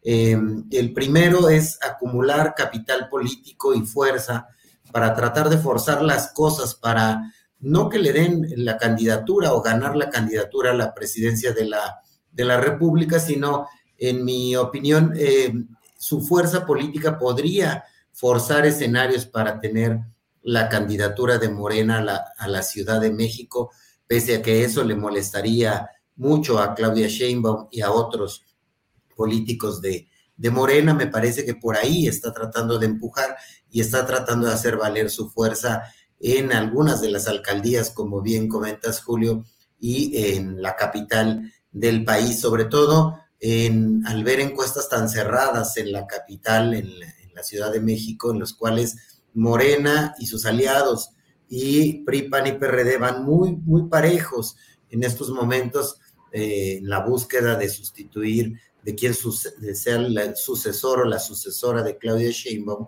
es muy cerrado. Ahí sí el capital político de una figura como Monreal puede ser relevante, puede ser importante en, en una elección. Ese es un escenario. El otro escenario es que el mismo en cuanto a acumular Em, capital político eh, de aquí a, un año más o menos en que empiecen a definirse las candidaturas y si no hay espacio en Morena, pues lo vemos eh, moviéndose a ofrecer su capital político a la oposición en general, pero sobre todo tendría importancia en la capital, en la capital del país, eh, ya sea una candidatura directamente o apoyando a candidatos de la oposición.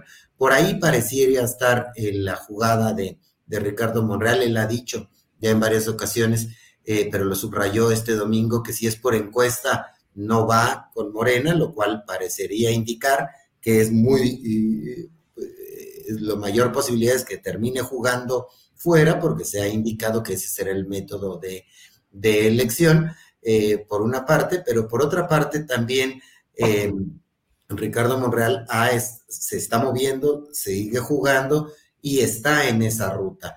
Eh, a nosotros nos, en Milenio, esta noche a las ocho y media de la noche saldrá en Milenio Televisión una conversión que tuvimos con él, varios conductores de televisión y varios periodistas de Milenio en Café Milenio, eh, y en el que se exploran estas posibilidades de Ricardo Monreal y en la que nos platica pues sus, aspiraciones y cómo él considera eh, que aunque es crítico del presidente, no es un traidor y que eh, sigue jugando dentro de Morena, pero que lo mismo que no eh, aceptará el método de encuestas, salvo que le garanticen que va a ser algo pues muy, muy, muy a la buena, ¿no?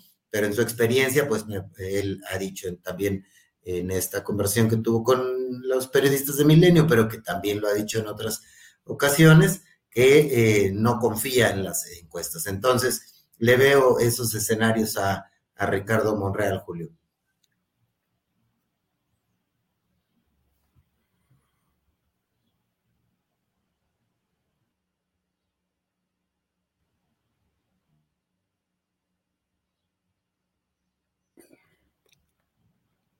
Jorge, parece que se. Parece que Julio ya se. Quedamos, por alguna razón salió. Julio, hola Adriana. ¿Cómo están? Gracias, Adriana. Perdón, me transformé, cambié. ¿Cómo están, queridos Yo creo que tuvo, ya saben que estamos aquí en estos temas por internet. Algo le debe haber pasado. el viernes a mí se me apagó dos veces la computadora. Pero bueno, seguimos con nuestro querido colega Jorge Meléndez. Gracias, eh, Adriana. Gracias a ustedes. Y pues vamos a platicar si les parece muy bien todo lo que está pasando de, en este tema de Alito Moreno, Alejandro Moreno, el PRI, cómo le fue en esta gira, fue exitosa su gira eh, por Europa, eh, pues aquí con, este, con esta complicación que tuvo en el Instituto Nacional de Migración, este tuit que además tuvieron que, lo dio a conocer eh, el gobierno de la República y lo tuvieron que bajar. ¿Cómo ves todo este tema, Jorge? Primero, yo veo que le faltó llevar su silla a Lito Moreno como a Silvano Aureoles, que llevaba su silla y se sentaba a esperar que lo recibieran por aquí y por allá. Pero lo que sí me parece muy grave es que la presidencia de la República haya cometido el error de dar a conocer que lo van a tratar de investigar al señor Alejandro Moreno Alito. Creo que fue una torpeza terrible de la presidencia de la República. Y me parece que este señor, pues no tiene salvación ni adentro ni afuera del PRI, porque cuando andaba de parranda en el extranjero, más de 20 expresidentes del PRI pedían que lo removieran. Regresa, eh, vuelve a las andadas y no baja el tono de sus correligionarios de que le dicen ya, mejor quédate callado, renuncia, vamos a tratar de recrear esto. Y esto también está perjudicando al PRI en el Estado de México, en donde yo pensé que Alfredo del Mazo Maza estaría más ecuánime, pues no, está muy echado para adelante junto con Peña Nieto y sí quieren defender la elección del Estado de México, pero yo creo que tienen muy pocas posibilidades de eso. Por lo tanto, creo que Alito ya es un cartucho ultra quemado, que ya tiene que salirse él o sacarlo. Y por el otro lado, creo que lo que hay que empezar a investigar realmente es cómo está el caso del Estado de México, en donde hoy Bernardo Barranco, que ha sido consejero electoral, dice que pues se están apresurando por tratar de amarrar las elecciones por parte del PRI y ganar ahí. Gracias, querido Jorge. Salvador Frausto, ¿cómo ves tú este tema? Que pues cuánto aguantará o se seguirá aferrando. Eh, hay entrevistas de pronto como un poco fuertes que ha dado eh, Alejandro Moreno, donde dice que pues primero muerto antes de que, de que lo quiten o de, o de que se baje de, esta situación. ¿Cómo estás? Eh, ¿Cómo ves esta situación con Alejandro Moreno, Salvador? Sí, fíjate, Adriana, coincido con Jorge estrictamente en el término, es un cartucho quemado Alito Moreno, ya no sirve para los intereses del, PRI, eh, le suma negativos, no le aporta eh, algo a los, eh, al partido, tiene en contra a muchos exgobernadores, a muchos expresidentes del partido, a muchos militantes, tiene, pesan sobre él em, investigaciones sobre corrupción, sobre lavado de dinero, em, es decir, eh, ¿qué es el valor político actual de Alito Moreno? Em, sin duda, es un error de la presidencia de la República haber puesto ese, ese tuit en el cual, eh, pues, anuncian que hay investigaciones sobre, sobre Alito Moreno, porque además no le corresponde a la presidencia de la República, es una tarea de la Fiscalía General de la República, y ahí hay un, un error eh, grave político y de comunicación por parte de la presidencia de la República, pero por otra parte no le aporta mm, nada al, PRI. Eh, para el Estado de México, seguramente quien resulte candidata o candidato del PRI y, de, o de la alianza eh, buscarán marcarle distancia porque no representa un apoyo, no tiene seguidores reales, no tiene eh, bases que lo, que, lo, que lo apoyen más que el Consejo Político del PRI, que él los puso y que ahí está y que es su escudo para que no lo, lo saquen de, la presidencia del partido. Y también en Coahuila, en Coahuila yo me imagino que el gobernador Riquelme no lo querrá ver, no lo querrá ver en su estado apoyando a su candidato, al que pongan, porque no le va a sumar puntos. Entonces, Alito Moreno es un estorbo para por todos lados. Eh, supongo que al PAN tampoco le gustará eh, a Marco Cortés tener de aliado a alguien investigado por corrupción, por lavado de dinero, que no lo quieren los expresidentes de su partido, que no lo quieren los exgobernadores de su partido. Es, es tremendo y lo mismo pasará en el caso del, del PRD. Supongo que Jesús Zambrano este, también buscará este, darle la vuelta, me imagino. Es decir, no, no suma eh, Alito Moreno en este momento y es un gran problema para un partido que está en una declive brutal y, en un, y de cara a dos elecciones que se antojan competidas en las cuales eh, pues podría eh, dar la pelea por ganarle a Morena y a, y a sus aliados en esos dos bastiones pero eh, algo tienen que hacer con Alito Moreno, me parece, Adriana. Muchas gracias, Salvador. ¿Y qué les parece si entramos en la zona de postres? Ya estamos por acá para cerrar. Pueden hacer, ya saben, podemos seguir con otro tema, pueden hacer pues algún anuncio, eh, la hora del amigo, a ver, vamos a ver qué tenemos, querido Jorge. Pues eh, nosotros, nosotros hoy vamos a entrevistar largamente a Félix Hernández Gamundi, uno de los miembros del Comité del 68, justamente sobre el señor Luis Echeverría Álvarez, que, insisto, a mí me ha sorprendido. Incluso un señor, Mauro Jiménez Lascano, a quien yo acusé desde 68 que hacía en la prensa una columna mientras él estaba en la presidencia de la República y que acusaba desde ahí, desde la, con la prensa, a muchos que estábamos en 68 de ser guerrilleros y no sé qué, este, hizo una revista y me extraña que escriban personajes como Beatriz Paredes elogiando excesivamente. No me extraña que lo haga Alfredo Ríos Camarena, que fue uno de los que hizo uno de los fraudes más siniestros en México en Bahía de Banderas. Pero me extraña que otros personajes digan que Luis Echeverría Álvarez fue un buen hombre. Digo yo, bueno, pues ¿en qué país vivimos? Está bien que uno haya trabajado, yo he trabajado en algunos periódicos y me dice, y si me dijeran, tú defiendes al director, digo, de ninguna manera, pues yo trabajé ahí porque tenía que trabajar, pero yo no tengo nada por qué abogar por ese director.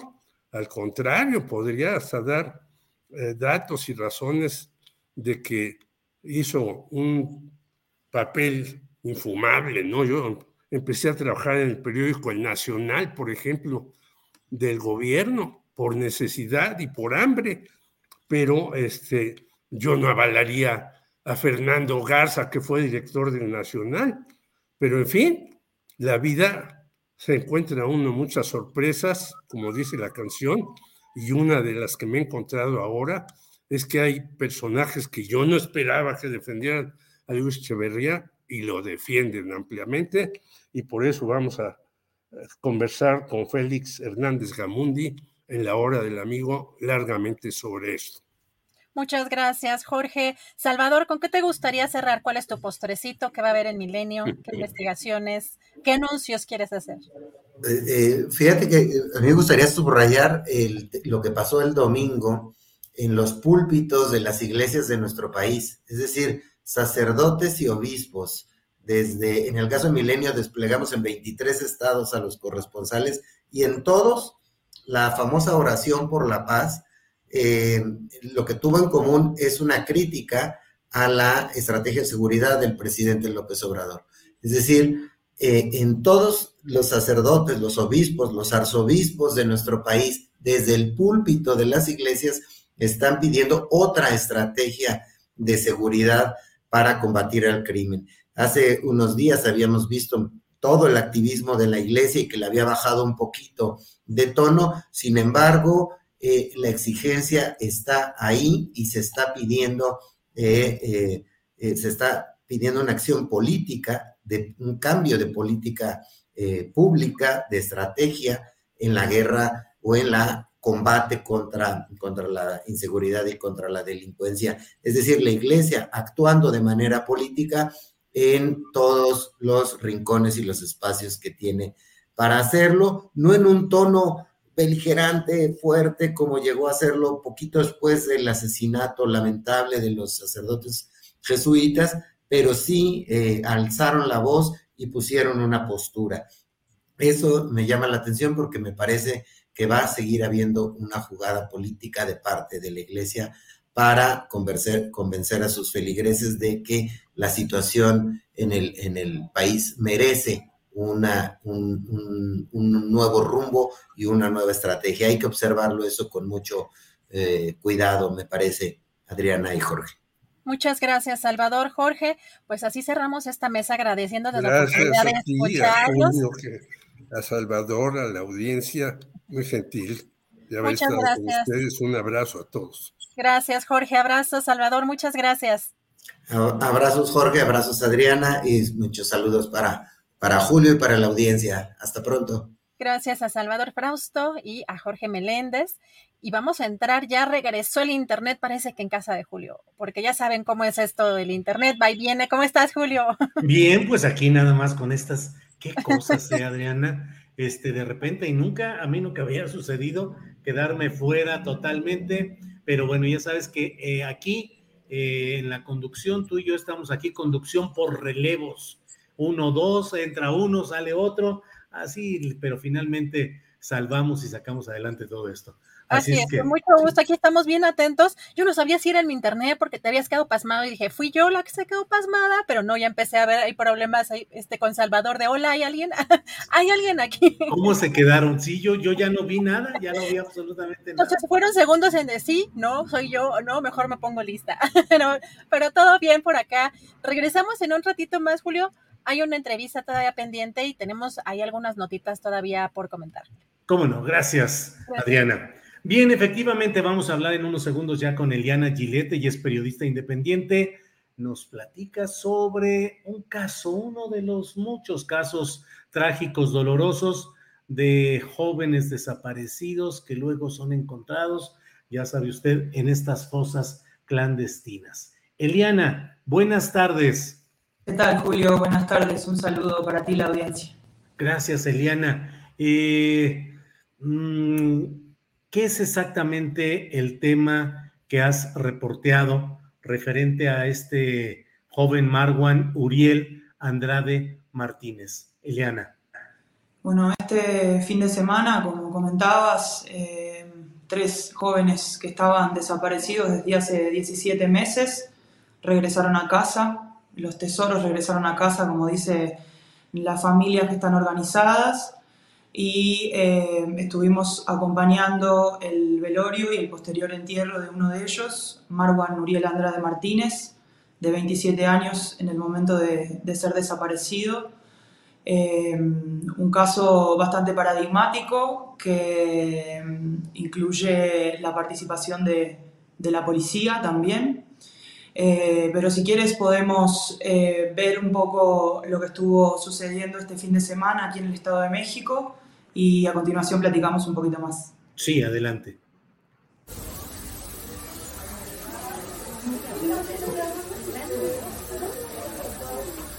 Dios te salve María, llena eres de gracia, Señor es contigo. Bendita eres entre todas las mujeres y bendito sea el fruto de tu vientre. Dios te salve María, llena eres de gracia, Señor es contigo. Bendita eres entre todas las mujeres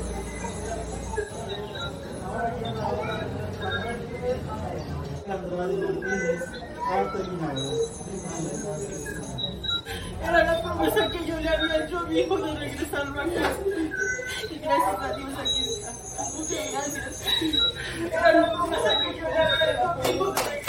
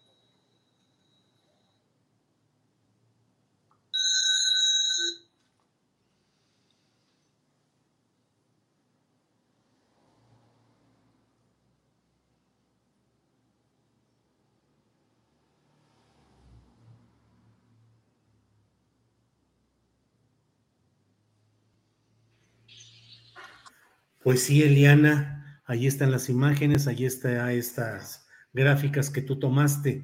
¿Qué nos dices además, Eliana, por favor?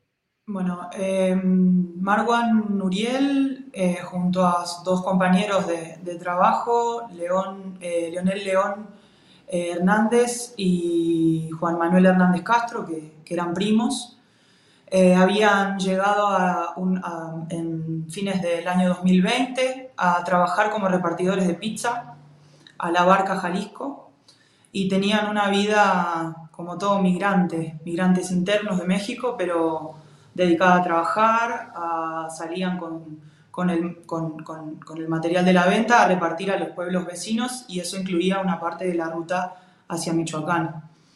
El 7 de febrero del año 2021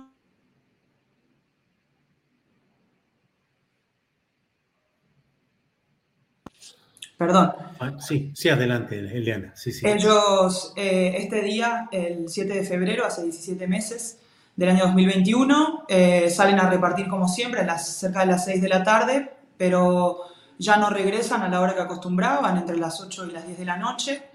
Eh, los, las personas que, que, vivían entonces con ellos, otros compañeros, no empiezan a llamarlos y, y no logran que, que los atiendan.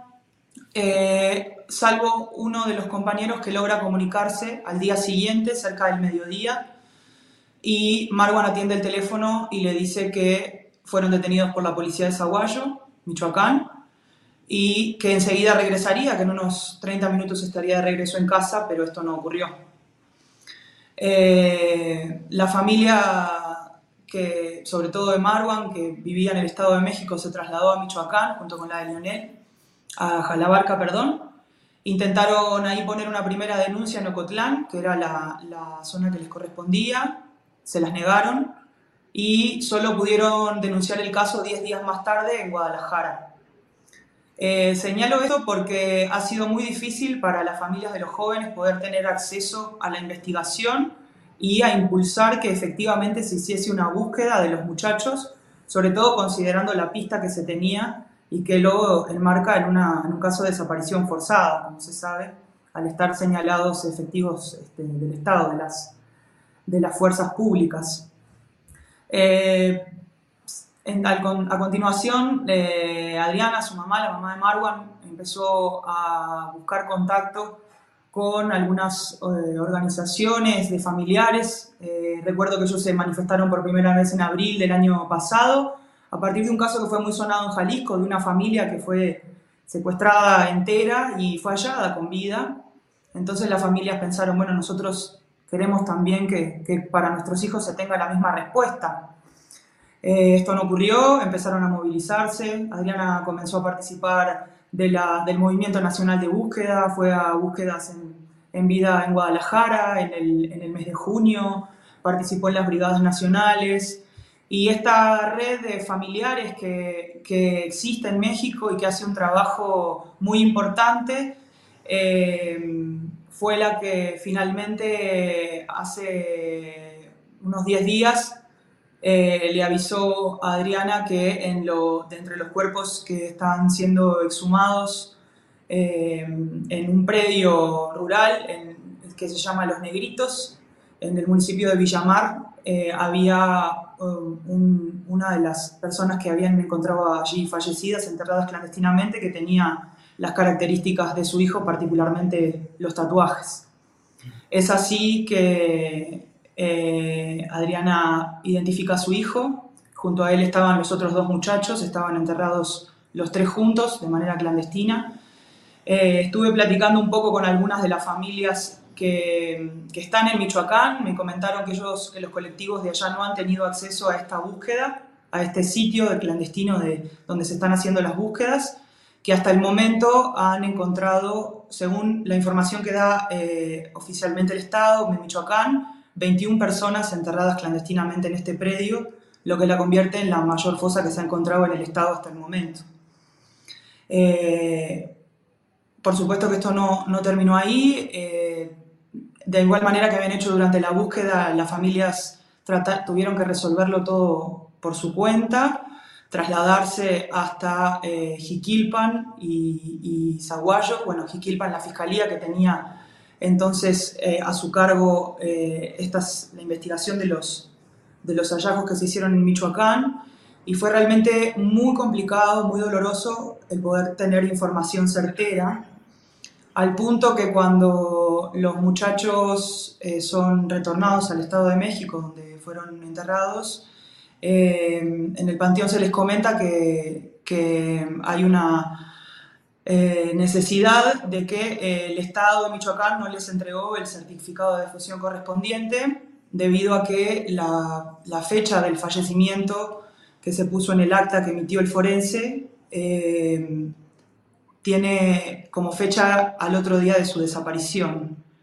Por lo tanto, una fecha que eh, fue tomada a partir de los relatos de la familia, pero que no se desprendió de ninguna investigación pericial profunda.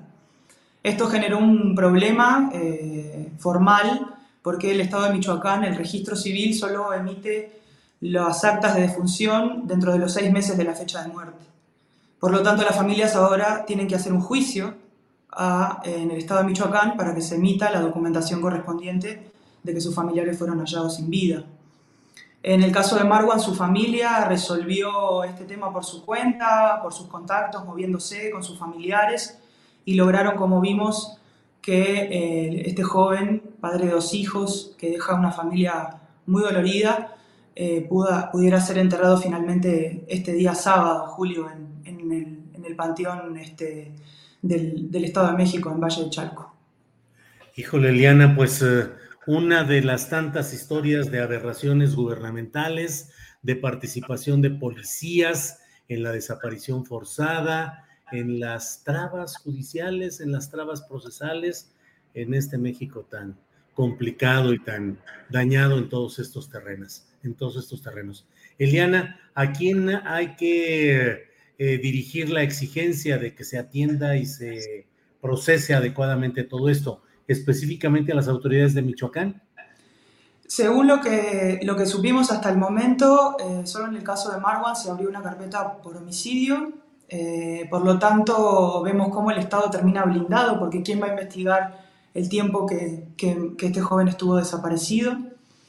Eh, también queda una deuda pendiente muy grande en cuanto a términos de reparación, de atención, de, todo el daño que se ha causado a esta familia, moral, económico, el sustento de sus hijos, eh, que además es muy complicado porque desde el primer momento en que las familias intentaron buscar en Michoacán, fueron amedrentadas este, en el sentido de que había camionetas siguiéndolas, que incluso se presentaron en el momento que salía la carroza fúnebre de, Jiquilpan.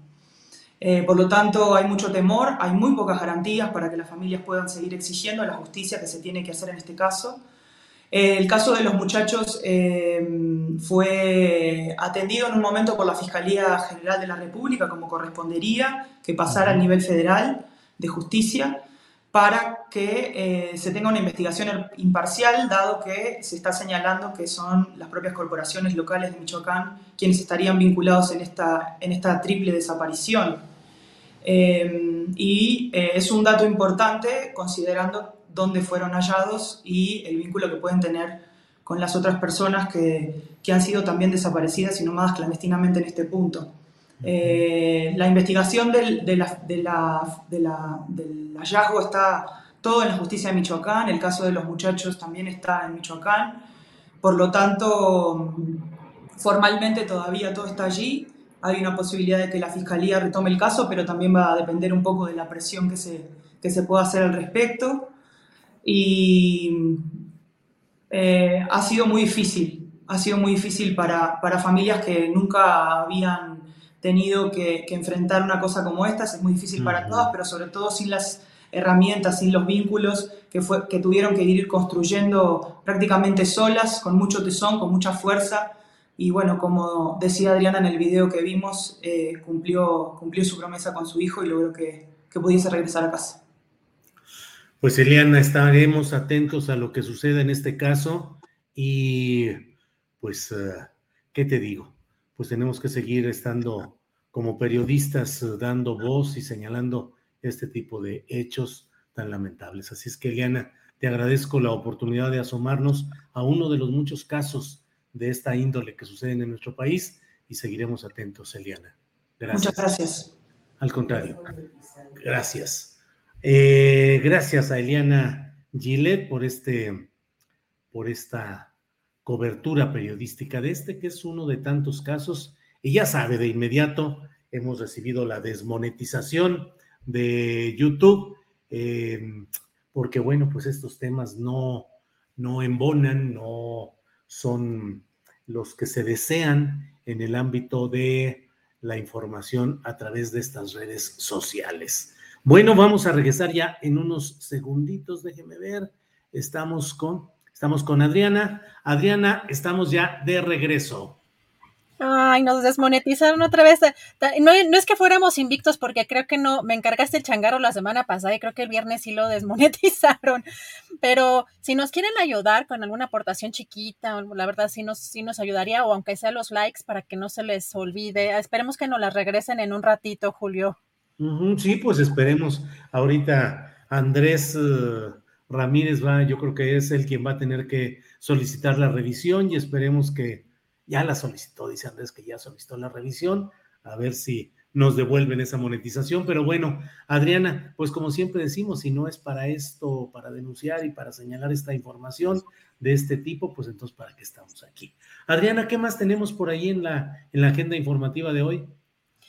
Nada más quisiera hacer brevemente un comentario. Justamente me viene a la mente todo lo que la mesa con una profundidad eh, muy interesante de los ángulos diferentes de esto que fue el sexenio y, la gestión de Luis Echeverría Álvarez y que preguntaban o, decía eh, Adela Julio que pues, no estaba desmantelado el aparato represor, hablando como el Estado y que pues la, el ejército y en este caso yo creo que también la combinación de todas las Fuerzas Armadas y ahora un acento además también mucho más agravado, derivado de la gestión de Felipe Calderón, la vinculación con el crimen organizado y estos casos que estamos viendo de desapariciones que muchas veces están en esta colusión Fuerzas Armadas muchas veces con el crimen organizado en diferentes eh, lugares o que tienen este apoyo o, que están conscientes ¿no? de, las autoridades y hay ese, ese vínculo.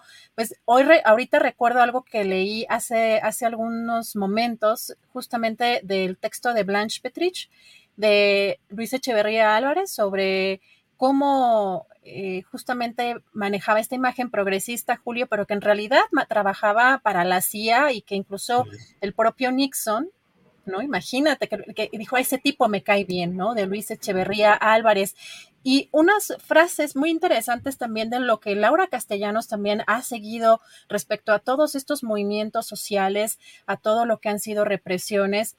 Dice Laura Julio, tú, en este, este texto es de Lidia Carrión, lo pueden ver en pie de página donde tiene aquí la cita justamente de la colega Laura Castellanos. Dice, tuve oportunidad de reconstruir el saldo que México vivió en el contexto de la Guerra Fría, alto costo para la por, la, por la vecindad con Estados Unidos, porque el gobierno mexicano fue asesorado por el gobierno de Estados Unidos desde los años 40 para combatir con estrategias de contrainsurgencia. Dice, para los 70 eh, lo que vamos a ver es cómo este país, por una decisión de Estado, por la decisión de Echeverría, se convirtió en el laboratorio de la contrainsurgencia estadounidense. Es importante no olvidar que México fue el país pionero de los vuelos de la muerte antes de que se realizaron por las dictaduras sudamericanas y se experimentó con torturas aberrantes en los cuerpos de las mujeres mexicanas, Julio.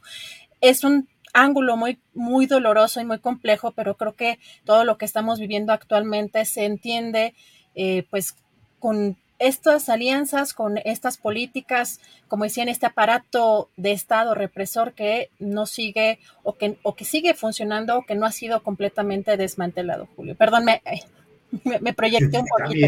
Está bien, está bien, está bien. Es que vale, es, muy conveniente toda esta reflexión acerca de lo que ha significado esa política instaurada en su momento, digo desde López Mateos, como lo hemos hablado aquí, la política represiva, la política de castigar los movimientos sociales y de desaparecer eh, y maltratar físicamente de manera muy grave a dirigentes opositores, a activistas. Hay que decirlo y hay que seguirlo diciendo todo lo que sea necesario, Adriana. Así es que bienvenida a la reflexión. Y qué fuertes las redes sociales donde hacen muchas relaciones o hay muchas referencias a este personaje, a Luis Echeverría Álvarez en el infierno, ¿no? Cartones, menciones.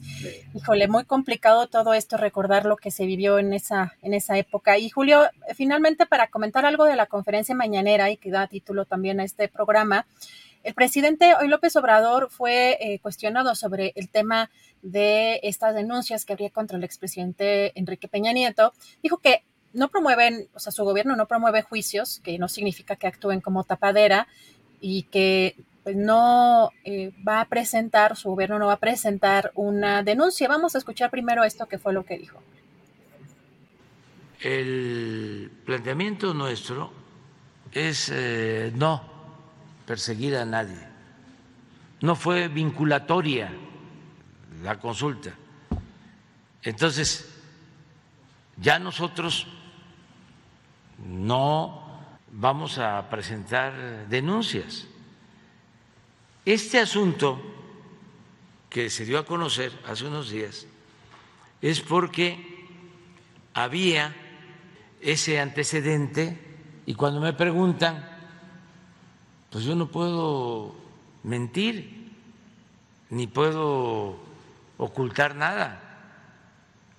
Por eso se da a conocer cuando eh, Pablo Gómez mm, me dice que existe esa eh, investigación, ese antecedente, como me lo planteaba el licenciado Nieto, Santiago Nieto, yo les decía a la Fiscalía, a todos, porque eh, lo tenemos que hacer de esa manera por cuestiones de principios. Pues eh, declaraciones eh, muy polémicas finalmente, Adriana Buentello, porque efectivamente el presidente de México como candidato que fue, claramente determinó, no en esta elección de 2018, sino desde la de 2012, él estableció que no iría en pos de castigo a los eh, antecesores. Eso es cierto.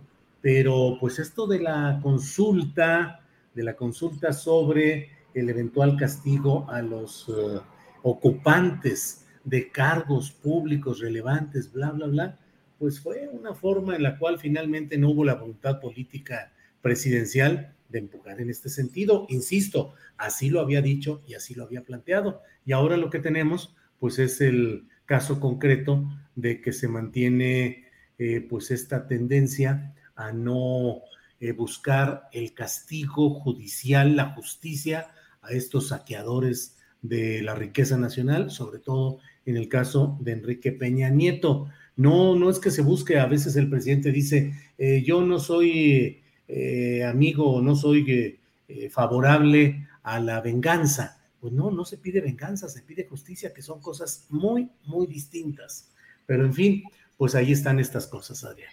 Fíjate que además también le preguntan sobre si esto está relacionado, el que se dé a conocer esta denuncia con las elecciones del próximo año en el Estado de México particularmente. Él rechazó eh, completamente que esto tenga fines electorales, dijo que eso es eh, completamente falso. Y vamos a, dar a conocer ahora, eh, está, bueno, está viajando, todavía no tenemos información de que el presidente López Obrador ya está en Washington, pero sí vimos la fotografía que publicó Beatriz Gutiérrez Müller en su Instagram, donde ya están viajando para allá, ya no, no deben de tardar en, arribar hasta, bueno, las informaciones periodísticas que se tienen o, el promedio, y es que ya deberían de estar llegando.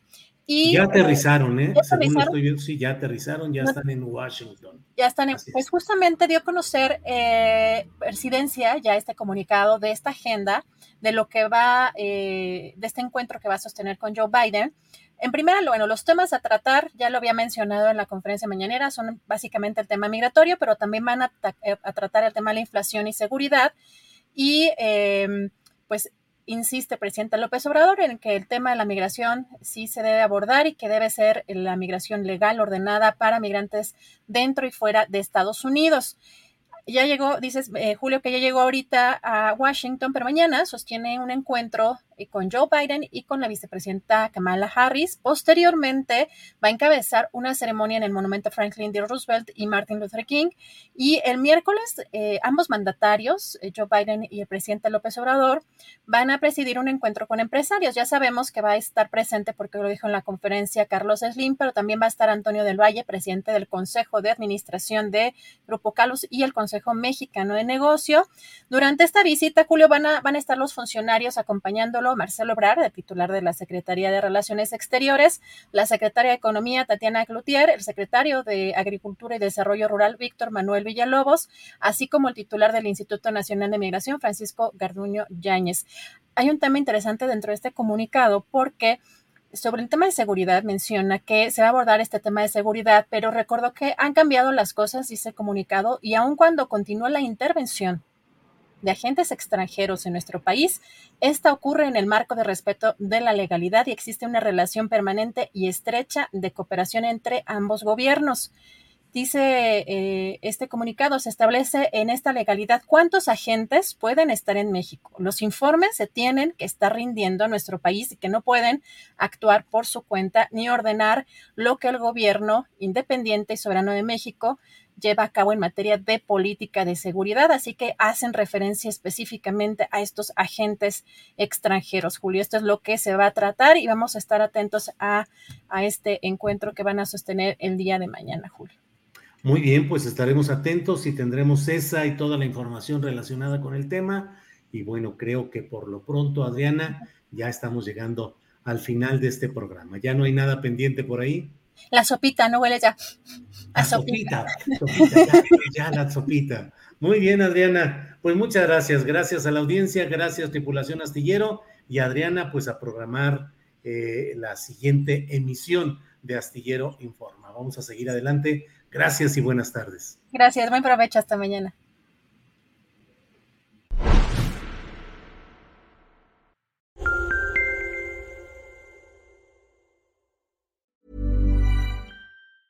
Tired of ads barging into your favorite news podcasts? Good news. Ad-free listening is available on Amazon Music for all the music plus top podcasts included with your Prime membership.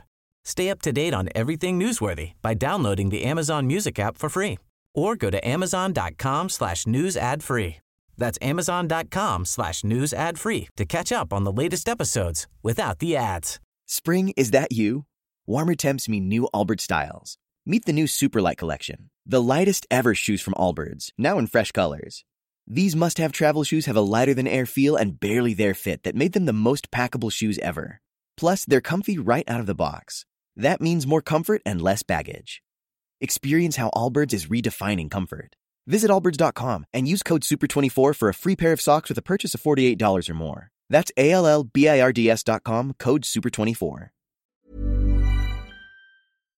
Para que te enteres del próximo noticiero, suscríbete y dale follow en Apple, Spotify, Amazon Music, Google o donde sea que escuches podcast. Te invitamos a visitar nuestra página julioastillero.com.